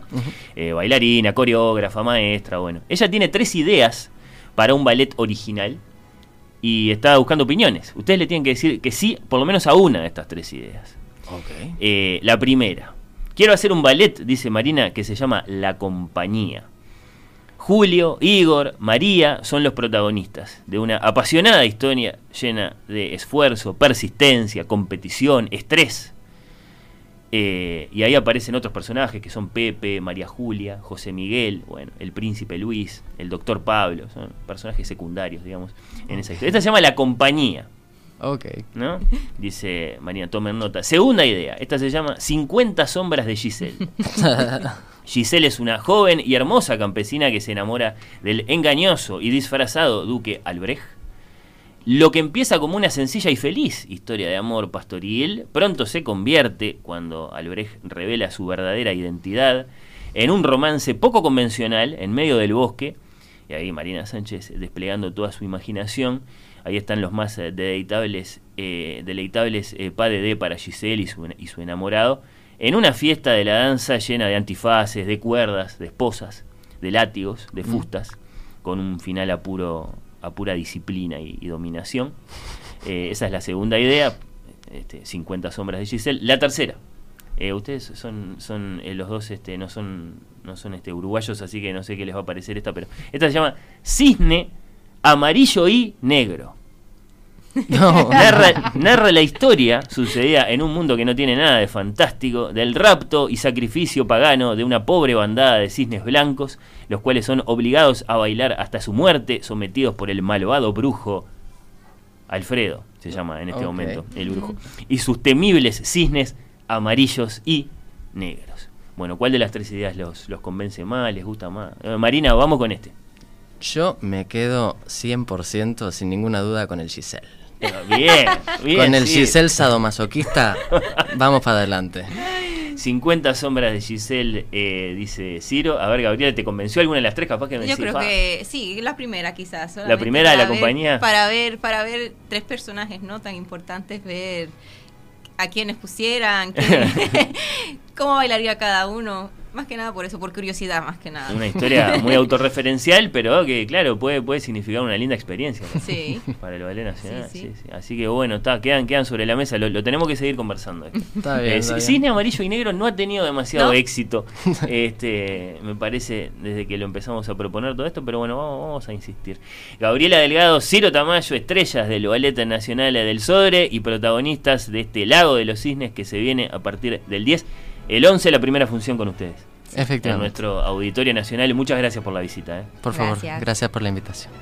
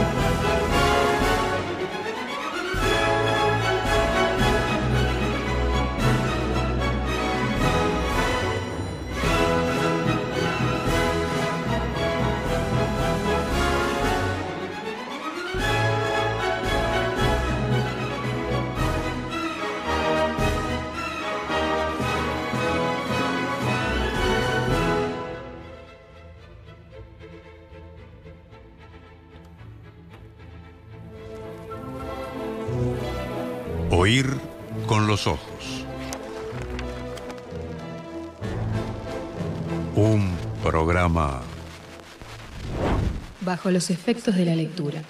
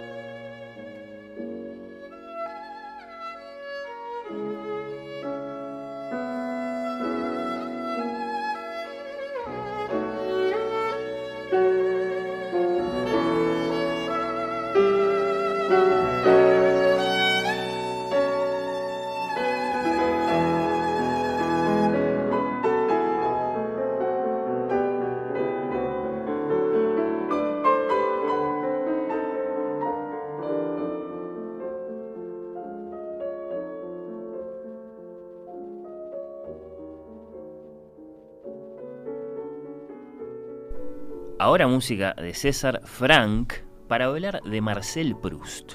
Marcel Proust, que nació en París en 1871, enfermo de asma desde muy chiquito, creció entre libros y las esmeradas y muy determinantes atenciones de mamá.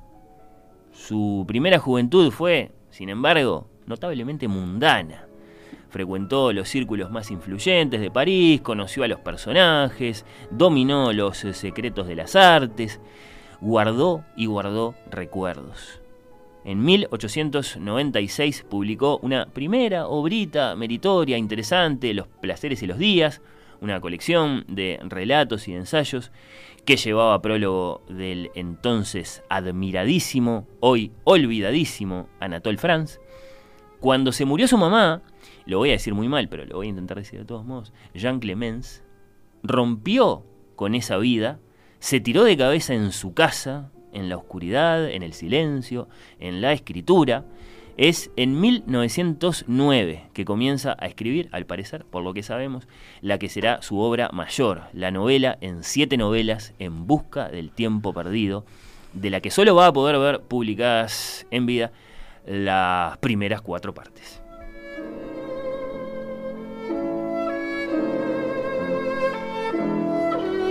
Marcel Proust se murió en París en el año del ascenso al poder de Mussolini, el año de los 100 años de la radio uruguaya, el año del Ulises de Joyce y la tierra baldía de T.S. Eliot. Bueno, un año de tantas cosas, sí, que podríamos enumerar acá. Elijo esas tres al azar. Víctima de una neumonía. Marcel Proust se murió, sí, el 18 de noviembre de 1922. Se cumplieron entonces unos pocos días atrás 100 años de su fallecimiento. El autor de En Busca del Tiempo Perdido está enterrado en el famoso cementerio de Perlayés en París. La prisionera, la fugitiva y el tiempo recobrado, las últimas tres partes de su inmensa novela se publicaron de forma póstuma. Niño solitario, adulto ávido de honores, homosexual inconfeso. Proust es quizá el Shakespeare francés, el más idolatrado e influyente de todos los escritores de la lengua de Montaigne y un indiscutido modelo para todos los novelistas y quizá todos los artistas modernos.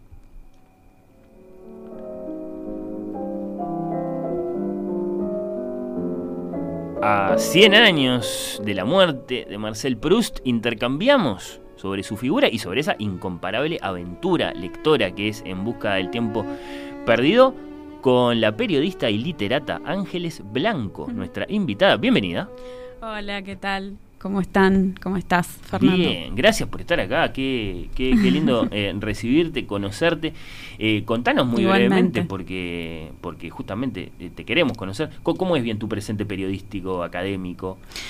Bueno, a ver, este, A ver, dice. ¿por dónde que- empezamos? sí. ¿Por dónde empezamos? Bueno, no, este, soy colaboradora en La Diaria, en la sección Cultura de La. Diaria. De hecho, este mm, el, el 18 de noviembre, que, que, que, bueno, de este 2022, que fue un viernes, este, en el suplemento de, de la Diaria de Cultura, este, sacamos este, esta nota sobre, sobre Proust, El haciendo un poquito infinito un en una repaso. taza de té. El infinito en una taza ¿Eso de se té. te ocurrió a vos? Sí, sí. Sí, sí. Está muy bien. Sí, porque directamente va, ¿no? Este, como directamente remite a, a ese pasaje, ¿no? De Sí, a esa aventura. epifanía, Sí, sí, a toda, sí, sí, sí, ahí está, pero esa, esa cosa epifánica, esa revelación que, que bueno, que tiene él con, con ese pasaje que es tan archi conocido que podés no leer este, nunca la novela, pero si no embargo conocés la. Magdalena mojada en té de Proust, es como que bueno, estás este out. Entonces, este, bueno, salió un poco de ahí, porque él aparte en una parte cuando habla y, bueno, cuando desmenuza, ¿no? Con todo su estilo, así, este, mm, esa, esa sensación y esa reminiscencia, en un momento habla también de los, este, como, dice, como en esos, este, como artilugios japoneses, donde se pone en un, en un tazón, este, en un recipiente, en unos papelitos, este, y se abren, ¿no? Es como un, un jardín que se abre en el líquido. Está todo Este, ahí. claro, ahí está. Entonces, bueno, el infinito en una taza de té. El título de, de la nota de Ángeles en la diaria a propósito de los 100 años de, de, de Proust, que por supuesto invitamos a, a buscar. Así que colaboraban en la diaria. Exacto. Bueno, eh, a ver, antes eh, empecé como periodista en el País Cultural, en la época del cine. Este, trabajé en galería de búsqueda también, colaboré en Brecha, en Dossier, así que bueno, tengo como un largo está el- el- recorrido. el recorrido. Y por otro lado, una cierta actividad eh, académica. Sí, sí, sí. Fui docente muchos años de, de periodismo y de periodismo cultural en, en la FIC, en la Facultad de Información y Comunicación. Este, bueno, soy egresada de allí, soy licenciada en comunicación. Este, después este, estudié literatura, este, un poco saltando entre humanidades, carrera de letras y el IPA. Y el profesorado. Ahora estoy como redondeando el profesorado, pero como todas las cosas son un poco así, antes había hecho la maestría en humanidades, en literatura latinoamericana. Bien, bueno. Así está, que bueno, buen ya ves, Sí, sí, salpicadito. sí. A mí me gustaría saber en ese recorrido cuándo es que se produce tu primer encuentro con Proust. Ah, bueno, muy bien. Este, bueno, eso es una lectura que nace de, de un salón, o sea, académico. Bien. Es, es así. Este, mm, y bueno, la primera vez fue justamente sí, en Ciencias de la Comunicación, en, en un taller, este, con, con Lisa Block, este, Una gran bueno. autoridad literaria, ¿cómo Por no? supuesto, y bueno, ta, una, una entusiasta y ahí fue un descubrimiento, ¿no? Todo, todo este fenómeno de las reminiscencias y del tiempo y del tiempo objetivo y del tiempo subjetivo, este, y un poco también desde el lado semiótico, ¿no? La metáfora y la metonimia en Proust, cómo funcionaba esa maquinaria, ¿no? De alguna manera. Este, bueno, así que esa fue, fue un primer acercamiento. Y se da todo esto como en distintos momentos de mi vida, porque te explico. Después, unos cuantos años después, yo te diría 10 años después, este, con otra autoridad, ¿no? que es Beatriz Beck, eh, Sí. tengo un seminario en humanidades, en la maestría. Este, sobre Proust, sí, y Saer, ¿no? Veíamos a Mirá. Saer, hay una conexión ahí. Este, Juan José Saer, el Exacto, argentino. el argentino. Y mm, bueno, entonces sí, de- también fue un seminario precioso. Y bueno, y ahora... Qué lindo que, que- que haya sido, digamos, la, la academia o bueno, la, la- Sí. tu carrera de estudios la que te haya deparado el descubrimiento Sí. de lo que después va a ser una, una pasión literaria tuya, Mm. personal, más allá de los estudios, ¿no? Sí, es cierto. No siempre así. pasa eso, pero a veces sí. No siempre pasa, pero bueno. Lo que pasa que el recorrido ha sido tan largo con intermitencia, Sí, ¿no? sí, sí. que bueno, es buena parte de mi vida. Bueno, este asunto de Ángeles es, es muy, muy, muy, muy grande y entonces es como que tenemos eh, que eh, elegir a ver eh, qué- en qué página lo vamos a abrir, digamos, de- Ujú. de, de- de- de- tan enorme que es. Capaz que algo sobre la época, algo Ah, sobre, no, sobre, claro. sobre Marcel, él, con, con, con todo lo que le pasó. Yo hacía un, un resumen absolutamente este, digamos, apuradísimo de cosas. que que, que, que- ¿Qué te parece importante tener presente? Bueno, vos haces un resumen que está buenísimo, ¿no? Este, mm, porque bueno, son esos primeros, o sea, la época de Proust también, yo te diría que básicamente también es como, es, es esa época de la Belle Époque, ¿no? Este, de fines de- del siglo XIX, principios de- del siglo XX. Eh, a ver, para si atendemos a Hobsbawm, ¿no? Él dice que el siglo XX es, que es el siglo corto y empieza después de la Segunda Guerra. Así que Marcel Proust en realidad empieza después de la Primera Guerra para Hobsbawm, ¿no? Entonces, Marcel Proust en realidad vivió como en ese en las postrimerías de ese siglo XIX, en esa Claro. en esa transformación, en esa transición, En ¿no? los descuentos del 19. Exactamente, y que es un momento súper interesante. Bueno, vos hacías todas esas anotaciones que ya eran del año 22, pero bueno, este, en la época de Proust es este, esa época de esplendor, este, digamos, de, los salones parisinos, ¿no? Que tantas veces hemos visto retratados en, en la pintura impresionista y demás. Hay una, una nobleza de, de cuño muy, muy rancio, ¿no? Este, que, que todavía sobrevivía este, en Francia en esa época. Y bueno, y justamente va a entrar en, en- en conflicto de, de alguna manera, por, por llamarlo de alguna manera, con esa este, nueva clase pujante que ya empieza como a prosperar muchísimo en la segunda mitad del siglo XIX, que, que es la alta burguesía, ¿no? Los industriales, comerciantes, qué sé yo. Entonces, este, bueno, ese, ese es todo un tema en, en la novela precisamente. La sociedad. Sí, Exactamente, sí, sí, la sociedad, claro. retratar la sociedad de su tiempo.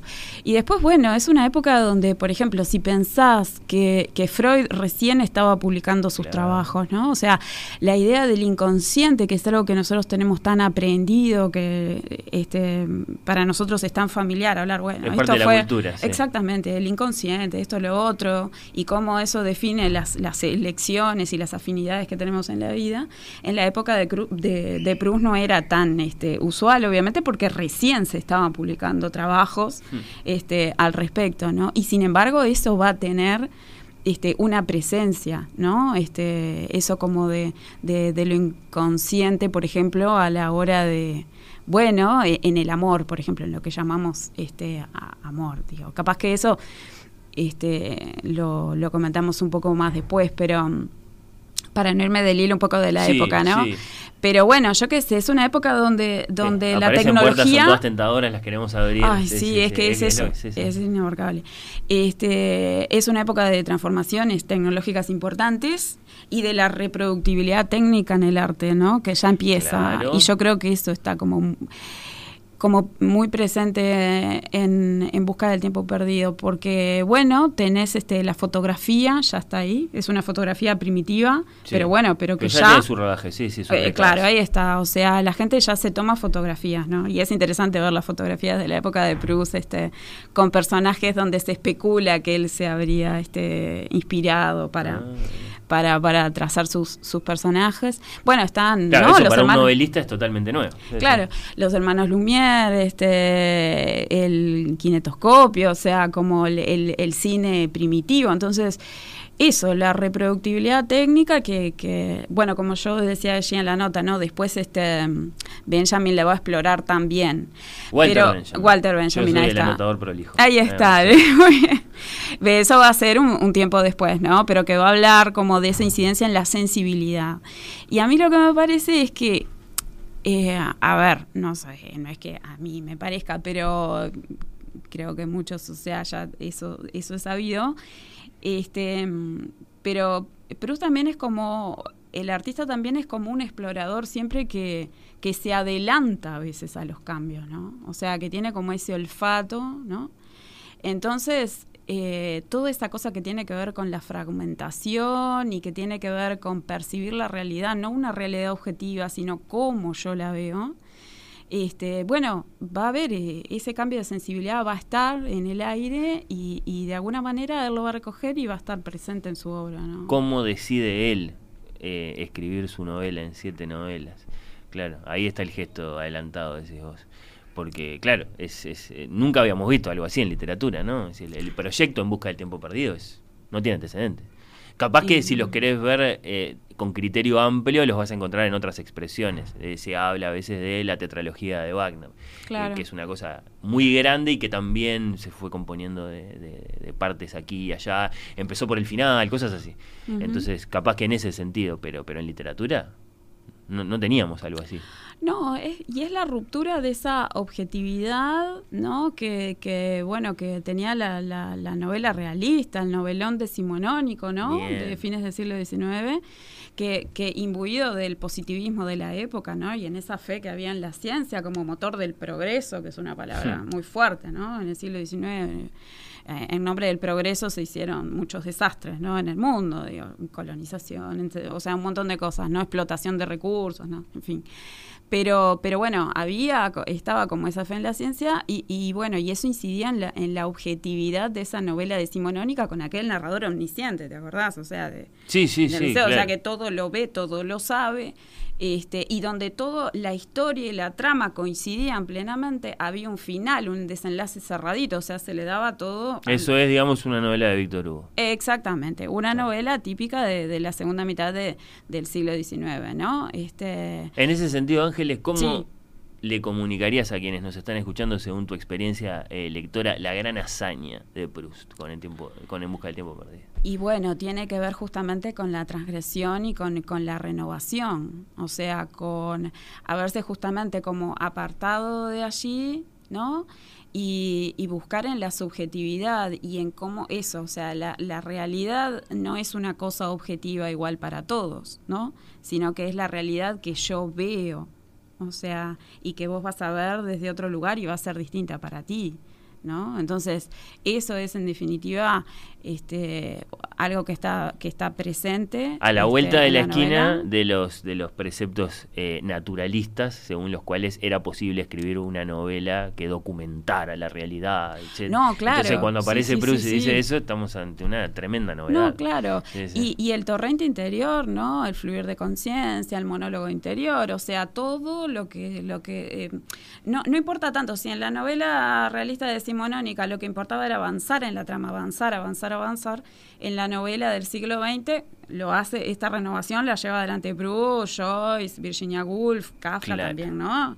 Este Faulkner, más tarde también en, este, en Estados Unidos.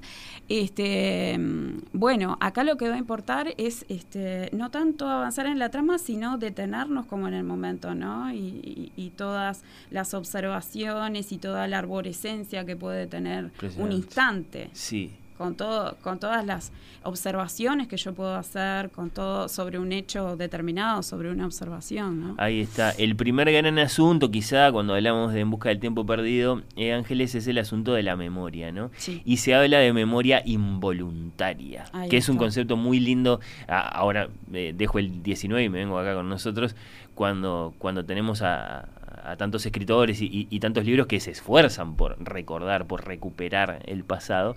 Y, y bueno, y, y entonces vamos hasta Proust y Proust hace que el pasado vuelva sin que lo llamen. ¿Cómo es eso? ¿Cómo, cómo es ese, ese estímulo que pone al, al protagonista, a Marcel, eh, de cara a cara con, con- con los hechos, con las escenas, con los momentos de, de su pasado? Bueno, eh, justamente, o sea, la mm, esos, eh, a ver, es- esos instantes, esas epifanías, esas revelaciones, no son territorio de la inteligencia ni de la voluntad. O sea, responden a algo que es absolutamente involuntario, que se puede presentar o no, y todo dependerá del azar, como él dice, ¿no? Este, que lo experimentamos todos los seres humanos, ¿no? ¿Cuántas veces cuando, eh, no sé, un perfume, un sabor, el tacto de algo, de repente hace que el pasado vuelva sin que lo llamen, ¿no? Este, y en ese momento es un, instante epifánico porque es ese pasado conviviendo con el presente. O sea, yo, ser humano, estoy acá, sin embargo, vuelve esa memoria, ¿no? Y el pasado está conviviendo con el presente. Y ahí tenés esa eternidad, ¿no? Este, es como una, una este, bueno, una experiencia que es intrínseca al ser humano y ahí está también este, la enorme humanidad que, que, aparece entre otras tantas cosas ¿no? En, en, la obra y que la hace ser un clásico ¿no? se o sea, insinúa un mapa de cómo somos y de cómo es el tiempo. Esa es después la aventura de, de, En busca del tiempo perdido no salir a, a ver este cómo, cómo, cómo, es que entonces el pasado puede estar ahí. Exacto.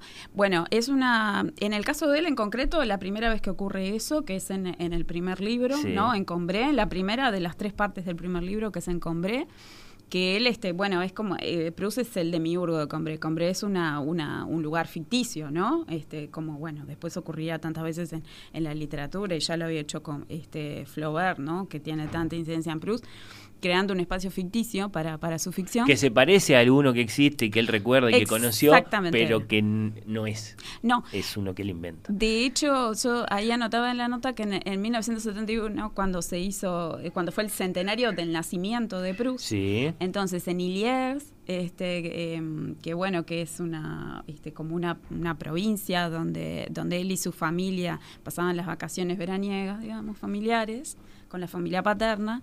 Entonces, bueno, pasó a llamarse Ilie Combré, este, porque se supone que, bueno, él se había inspirado en, en todo ese paisaje y en, en, muchos de los lugares, que realmente uno los ve, cuando indaga en la web, ve esos lugares y, y, y bueno, y entonces este, se, acuerda, se acuerda mucho de Combré. Pero nos habíamos quedado en la memoria involuntaria. Sí, claro. Ahí está, porque viste como no, enganchar. Eh, él vuelve, claro, en claro. esa primera parte del libro, a ese lugar. Ahí está. Y entonces. A través de la memoria. Él este, lo que hace es, bueno, en un momento la madre le trae una taza de té y una madeleine, ¿no? Una sí, magdalena. Sí, sí, sí. Ahí está, vas a, vas a evocar el momento, me encanta. Claro. Y entonces, este... Hace bueno, el gestito entonces, de mojar. Sí, sí, sí, moja, y en la cucharita, qué sé yo, un pe unos pedacitos de magdalena y qué sé yo. Y entonces ese bocado, cuando él se lo pone en la boca, en el contacto con el paladar, él dice que sintió una alegría. Este, ¿De dónde podría venirme aquella alegría tan fuerte? O sea, era recuperar este, todo su pasado era absolutamente y ahí se acordaba de su de una tía hipocondríaca que tenía y de primero Francisca, no lo entiende muy bien no no no obviamente que no lo entiende y este y dice algo que es importantísimo y que va a ser clave para la para para toda la obra que es dejé de sentirme mediocre contingente y mortal en ese momento hmm. ¿por qué? o sea porque si el pasado convive con el presente eh, uno puede ser un ser extraordinario en definitiva, no está atado al tiempo objetivo. ¿no? Claro. Este, contingente, o sea, voy más allá, puedo ser trascendente, voy más allá de mi estricta materialidad, podríamos decir, es una experiencia trascendente, sí. ¿no? Y mortal, es decir, puedo ser inmortal en la medida que ese pasado viene, viene a este presente y conviven allí este, sin conflicto. O sea, es una experiencia, ¿no? Donde él sintió eso. Y... La vida tiene sentido. Sí, vamos, vamos a resumir. sí, claro. Eh, bueno, y lo interesante es que, claro, eh, perdón, pero sí. digo, esa misma experiencia que, que, bueno, que después en el séptimo libro, ¿no? El tiempo recobrado, que es un volumen fundamental, ¿no?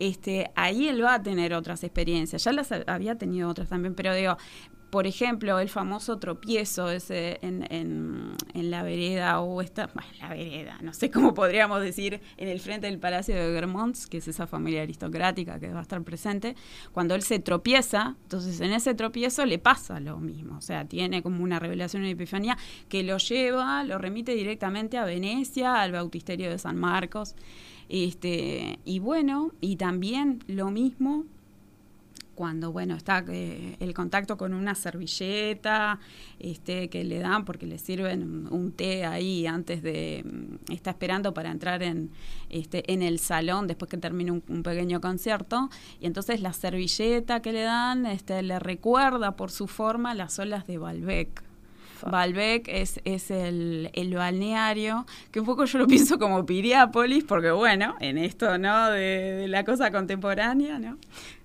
Haciendo una Detenido. traslación muy sí, sí, clara, sí, está porque son como contemporáneos, ¿no? Piriápolis de, es como también de las primeras épocas te sirve de, para evocar del siglo XX. ¿eh? Te sirve para la evocación. Imagínate, para, te llevas a Bruce ahí al Argentino Hotel y bueno, quedas así súper en, en ambiente. Y este Eh, y bueno, le, le recuerda esas, este, la- las olas este, de, de Balbec.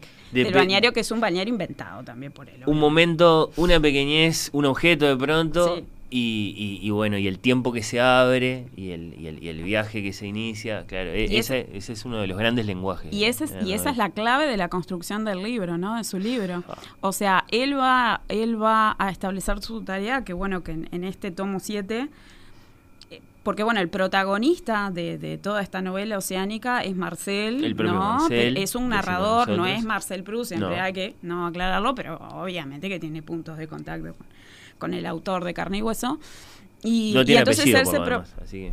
Claro, y, y él entonces se propone escribir este escribir una novela este y bueno, y descubre en el último tomo, digamos, de, de En busca del tiempo perdido, cómo va a escribir esa novela. Y la va a escribir porque él dice, el- el- eh, más que un creador, el escritor es un traductor. O sea, él tiene que traducir esas experiencias epifánicas, ¿no?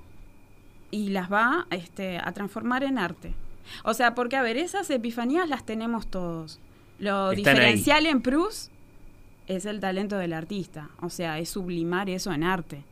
Y que es lo que hizo, ¿no? Con su obra. Bajarlo a, a- a palabra escrita y perdurable. Sí, sí, sí. sí. Es una gran obra sobre el tiempo.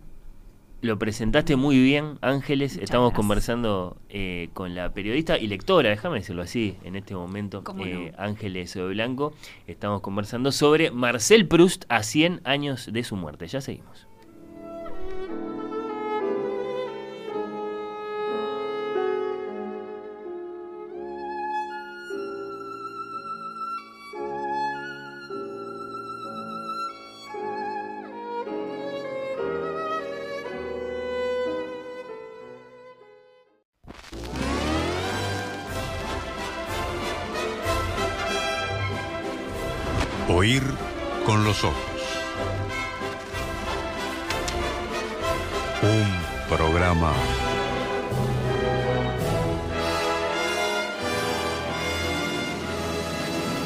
Los efectos de la lectura.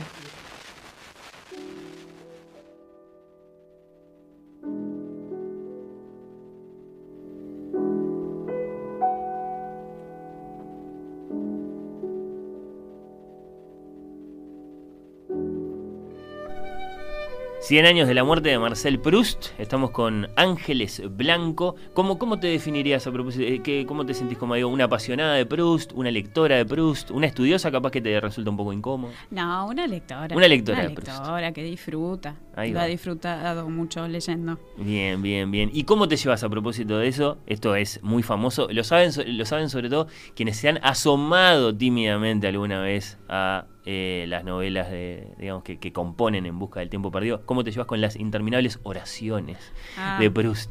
Una Sí, coma sí, y otra, y otra, y otra, y otra, y otra.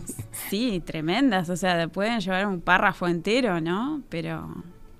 Pero bueno, qué fluidez. O sea, no. Ese es el pincel Pa, sí, es impresionante. Este, bueno, de hecho, esa, o sea, primero, no, no es este, como digamos, para ansiosos del siglo XXI, Claro. este, consumidores culturales ansiosos del siglo XXI, está medio, este, bueno, tenés que bajar un cambio. Hay que leer respirando hondo. Ahí está. En Tiempo Perdido. Pero es, o sea, de una, una belleza, o sea, es de, un- de una fluidez que, bueno, llega un momento que ya no, este, ya está, ya entraste y bueno, este, pero sí, todas, ¿no? Subordinadas y las comparaciones, yo encuentro muchas comparaciones, o sea, estás leyendo y todo el tiempo te mete una comparación y entonces ya es una digresión que Claro. te lleva por otro lado y después te vuelve, ¿no? Te, te mete de vuelta. No pierde el hilo. En la oración, no, no, no. Y, y, en- y las comparaciones son tan ricas, tan es todo tan visual. A mí Proust me parece muy visual. Bueno, O un gran amante de- del arte. eh, Totalmente, Proust, ya te sí. quiero preguntar por eso, Sí, eh, sí. de hecho. Pero bueno, sí, el, el estilo prustiano es, es, es- es- es todo un, un gran, gran, gran asunto por cómo teje eh, sí, eh, su, su, su escritura. Una de las, de las mejores lectoras de Proust que a mí me tocó conocer, haciendo radio sobre todo, eh, fue la, la escritora Vladi Kosiancic, que de hecho la, despedimos este año, eh, era una gran amante de, de- de Proust. Entonces un día yo le pregunté si en su opinión valía la pena para el común de nosotros, es decir, para el lector este, común que, que- que para el que digamos, la, la aventura de leer En Busca del Tiempo Perdido puede ser un poco demasiado. ¿no? Si valía la pena dedicar años de la vida a leer estas, estas siete novelas, que es, es lo que toma en general, ¿no? Si uno la- las va a leer bien, ¿no? Y me dijo que lo mejor era proponerse leer, digamos, por lo menos el primer libro, Ajá, ¿no? El Sí. que se llama, por lo general en nuestro idioma, Por el Camino de Swan, exacto. ¿no? Eh, ¿Estás de acuerdo? ¿Qué Bueno, decís?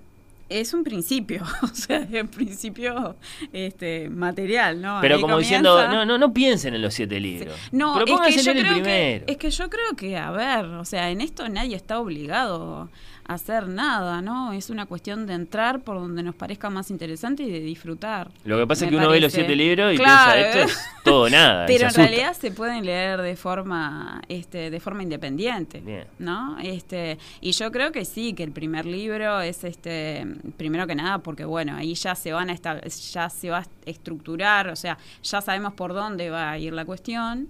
Este, el primer libro está este, separado en tres partes, ¿no? La primera de ellas es Combré, la segunda es Un amor de Swan, la tercera es Todos los nombres el nombre, creo que es una cosa así, que es una parte muy cortita, muy muy cortita. En la primera es que tenemos la escena de la taza de Ahí la está, Magdalena. y bueno, y aparte está ahí eh, aparece como la metáfora de los caminos, ¿no? Los dos caminos, es decir, eh, esos caminos por los cuales la, familia de Marcel, del protagonista niño, ¿no? En esos en esos veranos así en Combré, este tomaban para este para hacer sus paseos, ¿no? Sus paseos campestres, la campiña francesa. Entonces tenías un camino que era el que iba por, por el lado de, de, Tansonville, que era la, la mansión, la mansión de Charles Swan, que es uno de los protagonistas importantes de, la novela, ¿no? Swan es este un este un, un, un snob de alguna manera, este es muy rico, es representante de, de, bueno de una alta burguesía muy culta, ¿no? Él es, mer- es mercader de, de arte, pero además hace estudios sobre arte. Este es un tipo refinadísimo, ¿no? Exquisito. Y visitante Y- habitual y- de la casa. y visitante habitual De este, de la casa, porque bueno, los, sobre todo del abuelo este, de Marcel, porque conocían al padre de Swan, y nunca se imagina esta gente, y, eh, porque Swan tiene mucho, este, perdón, Proust tiene mucho humor, ¿no? Y nunca se imagina la, la familia de Marcel, en realidad, que Charles Swan se codea con, con la alta aristocracia parisina y qué sé yo, porque el padre en realidad se dedicaba como a los negocios de, de bolsa o algo así, entonces bueno, está, está eh, acotado, en ese tiempo había mucha inmovilidad social, evidentemente, y vos no podías pasarte de un estamento a otro como así, porque sí, obviamente. Este, y bueno, y Charles Swan, este representa este, todo eso, pero además este, él va a establecer su, su relación amorosa que va a dar lugar al, al segundo, a la segunda parte de esta primera novela, que es Un amor de Swan, con Odette de Crecy, Hmm. que es este, una cocotte. ¿no? Lo que se llama una cocotte, Perdón, una Ángeles, demi-mon- porque- demi-mondagne. Ima- antes de, de pasar a la segunda parte, imagino que algún lector de- del, del primer libro de En Busca del Tiempo Perdido se acuerda de una cosa que es objeto de burla, eh, injusta, sin duda, eh, eh, digamos, eh, con, con, digamos a- a- hacia Proust, que es la cantidad de oraciones y de páginas que le dedica a contar cómo, porque Charles Swan estaba en la casa de su, de su familia, entonces había que entretenerlo y había que estar con él, la mamá no venía a darle un beso. Exactamente. Eh, sí. y, y es no, muy amoroso. no te lo cuenta en una frase, ni en dos, ni en una página. Son creo que toma- 30 páginas o más. Y no venía mamá a darme un beso, y no venía mamá a darme un beso. Eh, bueno, claro, y hay, un, hay este, justamente las cartas de rechazo, o sea, los rechazos de, de primer tomo en busca de tiempo perdido son como de los más célebres de la historia. Está André Gide, que lo rechazó, ¿no? Que en su momento este, era como, ¿no? Y una autoridad, Un y qué sé sí, yo, sí, un sí, referente, y bueno, se arrepintió toda la vida de eso. Y hay cartas donde dice, bueno, a mí me parece intolerable, le dice un editor, que usted dedique 30 páginas, este, a ver cómo una persona quiere conciliar el sueño y no puede, ¿no? Este, pero bueno, todo lo que viene después este, es pura recompensa. Después viene Un amor de Swan, que incluso a veces se publica por separado, por, Sí, por ese valor de autonomía que tiene, eh, el, el corazón del, del, del primer libro. Eh, ahí hay una gran historia de celos, ¿no? Eh, Hay una gran historia de celos. Déjame redondear, Sí. perdón, lo primero. No, Siempre estoy importante, como dale. pesadeando con eso, pero porque, bueno, la metáfora de los caminos es, eh, entonces tenemos la relación de, de, de Charles Swan y, y de Odette, que va a ser un matrimonio inconveniente porque ella es una prostituta este, lujosa, ¿no? Digamos. Entonces, por ejemplo, la, la familia de, de Marcel no quiere este, este, tratarse, evidentemente, con ella, o sea, ¿no? Y por el otro lado tenés el camino de, de Germonts, que es esta familia aristocrática, ¿no? Este, de raíces, a ver, este, en la nobleza merovingia, estamos hablando, eso sí que es nobleza, porque estamos hablando, o sea, de la edad media más primitiva, y entonces tienen, ¿no? El mundo medieval es muy importante y, él- y Proust está muy fascinado con eso y está muy presente en el tercer tomo, por ejemplo, en el mundo de Vermont, eso, eso va a estar ahí cu- cuando él explore realmente, cuando se empiece a codear con esa familia, como es la cuestión.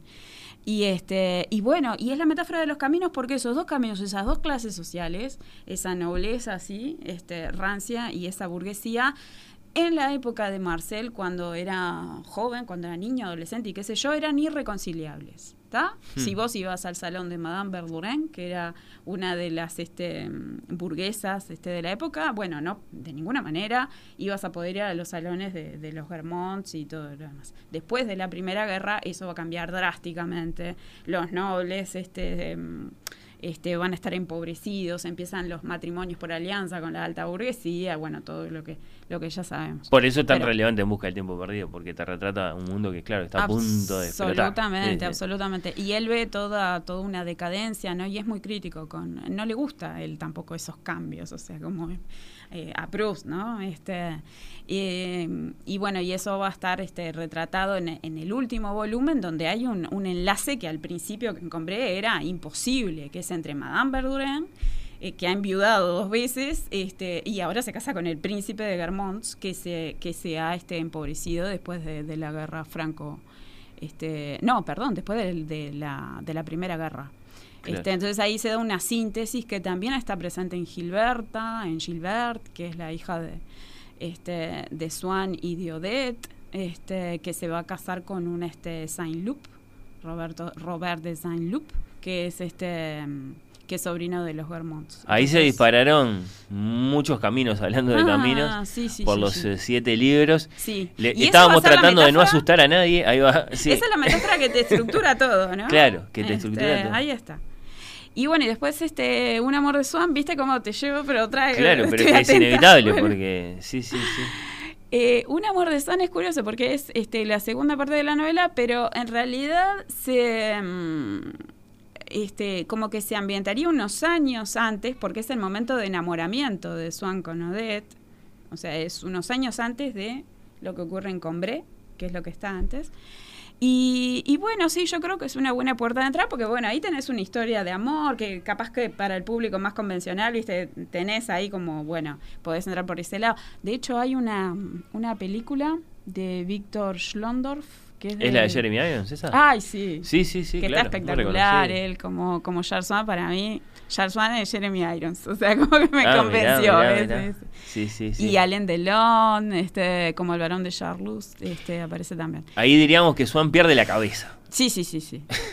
Sí, sí, es este. mm, Sí, se enamora y es interesantísimo cómo se enamora. Y en esto viene esto de las de lo inconsciente en nuestras elecciones afectivas y demás que decíamos al principio, ¿no? Ahí va. Porque él este mm, conoce a Odette, este.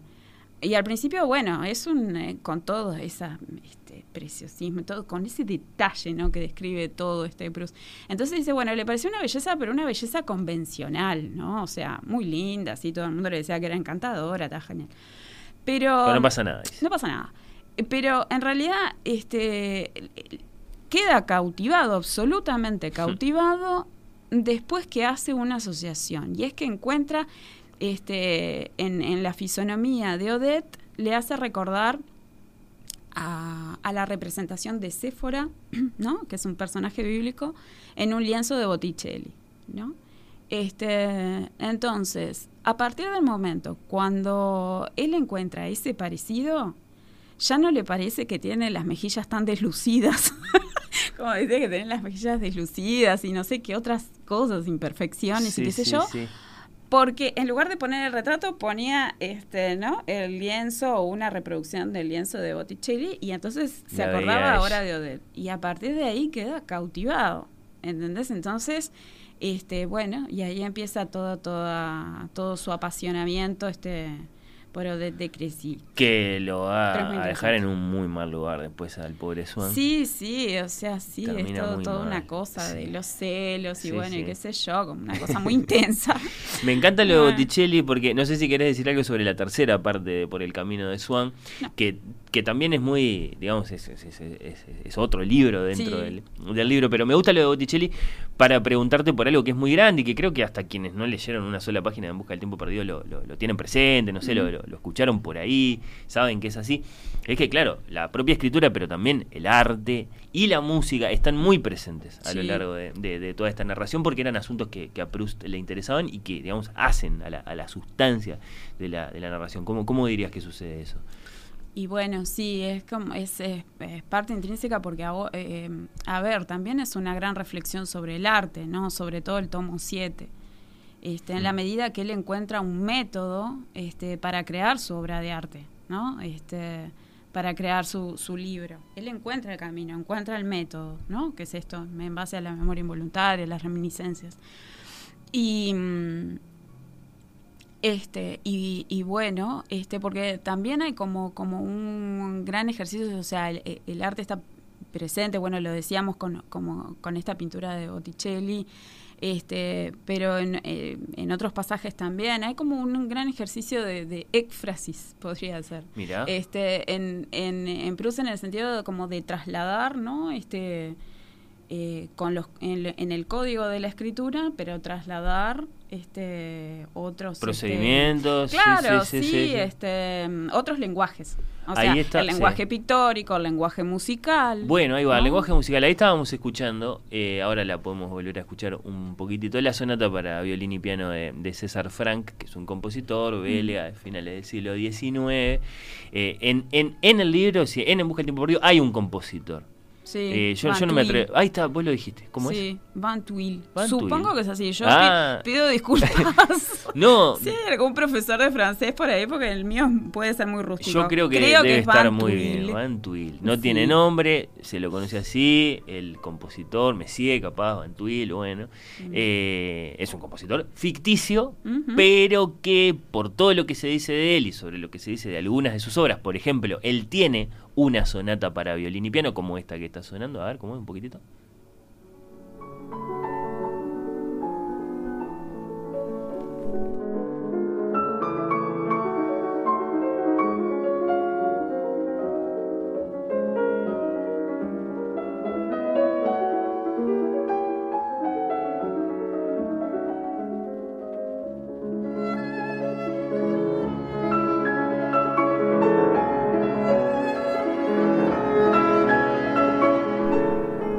Ejemplo de lo más refinado que se puede, digamos, conocer en música de cámara, ¿no? Un pianista, un violinista, Sí. eso puede suceder dentro de una, de una- Bueno, por eso es música de cámara, en un, en un espacio muy reducido, esto es muy propio del romanticismo, del post-romanticismo.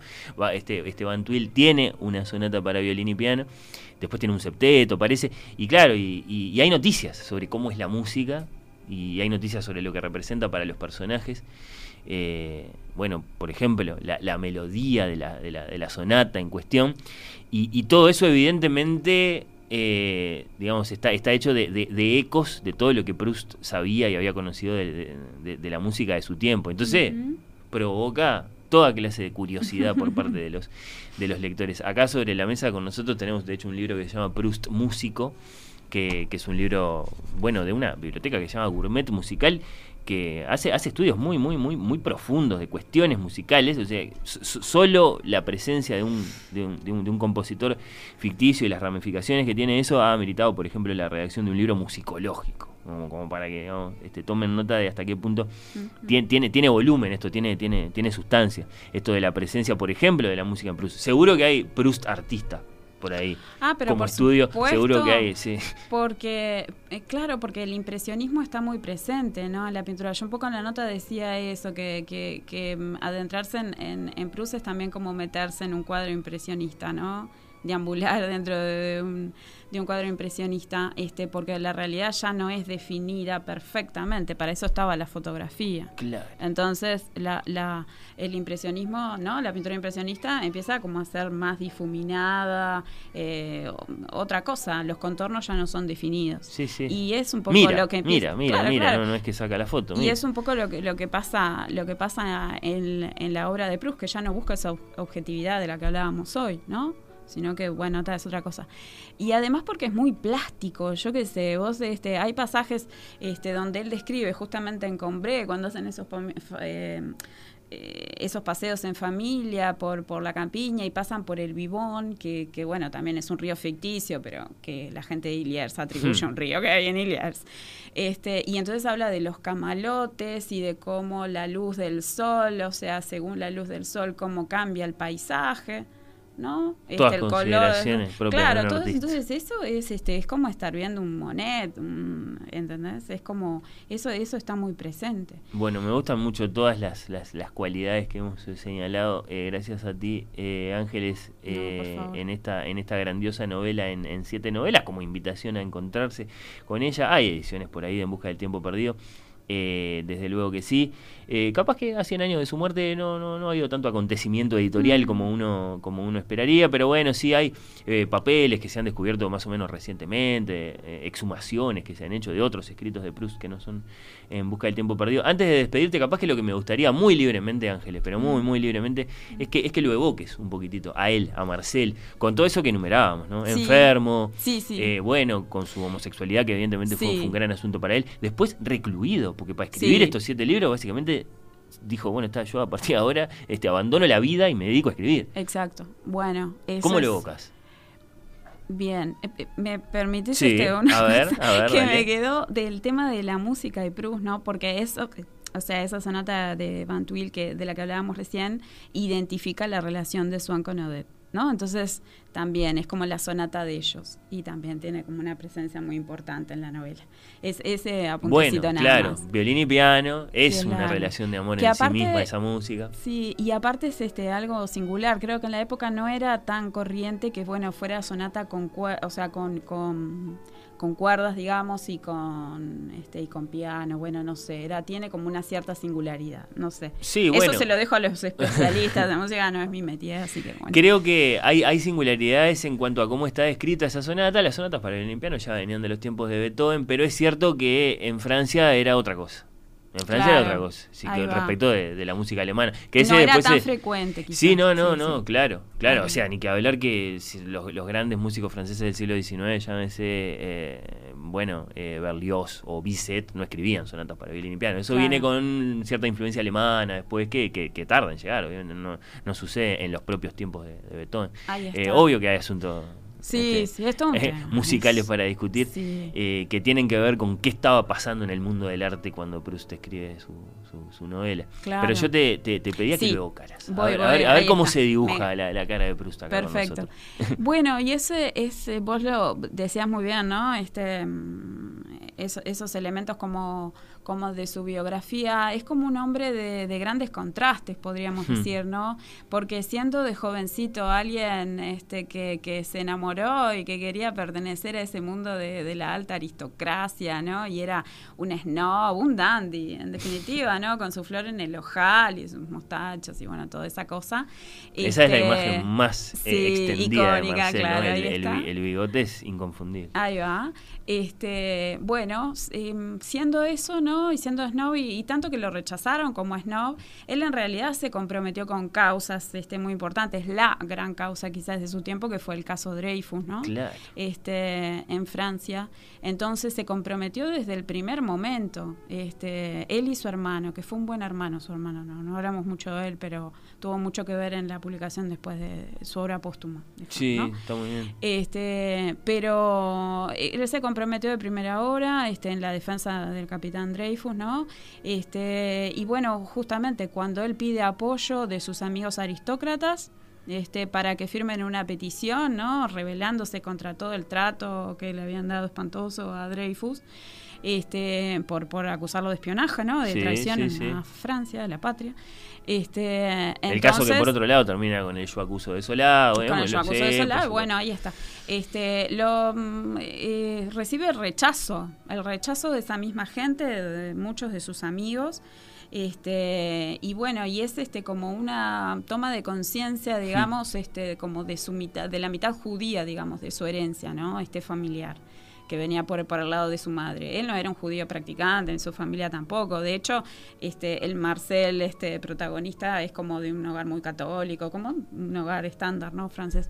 Este, pero, pero, pero bueno, este, entonces eso fue como un impacto, este, que lo hizo. Ahí sí se retira de los salones, ya no le interesa más este, acudir a esos salones. Y ese tema del antisemitismo que va a estar muy presente y él lo explora magníficamente, porque en esto de, de, de cómo entrar a Proust, bueno, para los amantes de la historia, por ejemplo, los que les interesa el tema, en el tercer libro, que es El mundo de Vermont, este, el caso Dreyfus está con nombre y apellido. O sea, y, y, y lo que opinan, ¿no? La duquesa de Guermantes, el duque de Guermantes, Saint-Loup, este, Era el hecho del ¿no? momento. Sí, sí, claro, pero atraviesa toda la novela. Sí, sí, sí. Entonces, hablamos de un tipo comprometido, ¿no? O sea, que contrasta con esa imagen que tenemos como del snob y qué sé yo. Y un hombre que es muy conmovedor en el hecho de que, sí, más allá de su asma, de que está enfermo, hay un montón de cosas, pero siente que le queda poco tiempo y que quiere hacer su obra y entonces se retira del mundo. O sea, este, después de, de- no, ya antes de la guerra, antes de la guerra, ya se encierra en su, en su piso parisino, hace este recubrir las, las, las paredes con corcho porque le, le molestaba mucho el ruido.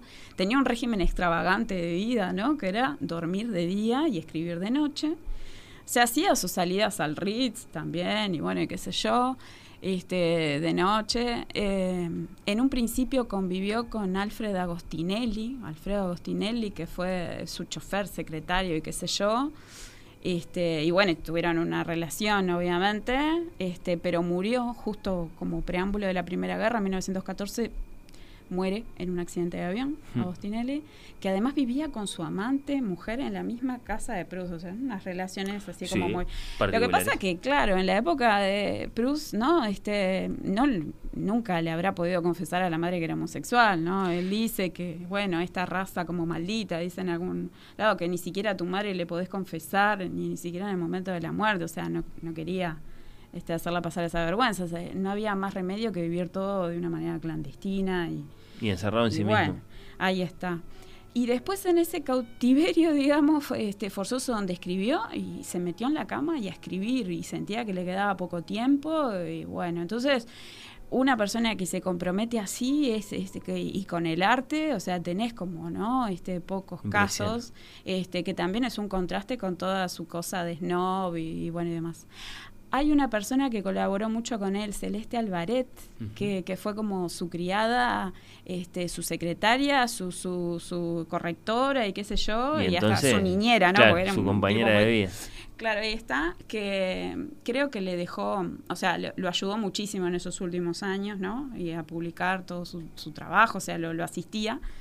Este, y, y bueno, creo que ella publicó algunas memorias que tienen que ver con él. Creo que aparte le dejó como parte de su herencia y qué sé yo. Este, pero bueno. 51 años tenía Marcel Proust cuando se murió en noviembre de 1922. Lo hemos evocado con una gran lectora, evidentemente, con Ángeles eh, Blanco, de la que, repito, invito a buscar eh, su nota en la diaria sobre Proust, El infinito en una taza de té, para profundizar en algunas eh, otras tantas cuestiones acerca de la figura de este grandísimo escritor, al que le debemos, sí, quizá la más grande hazaña novelística de todo el siglo XX y una de las más grandes de todos los tiempos, eh, en busca del tiempo perdido. Eh, Ángeles, muchas gracias por esta Gracias, visita y gracias por todo lo que compartiste con nosotros. Bueno, un placer, muchas gracias. Al contrario.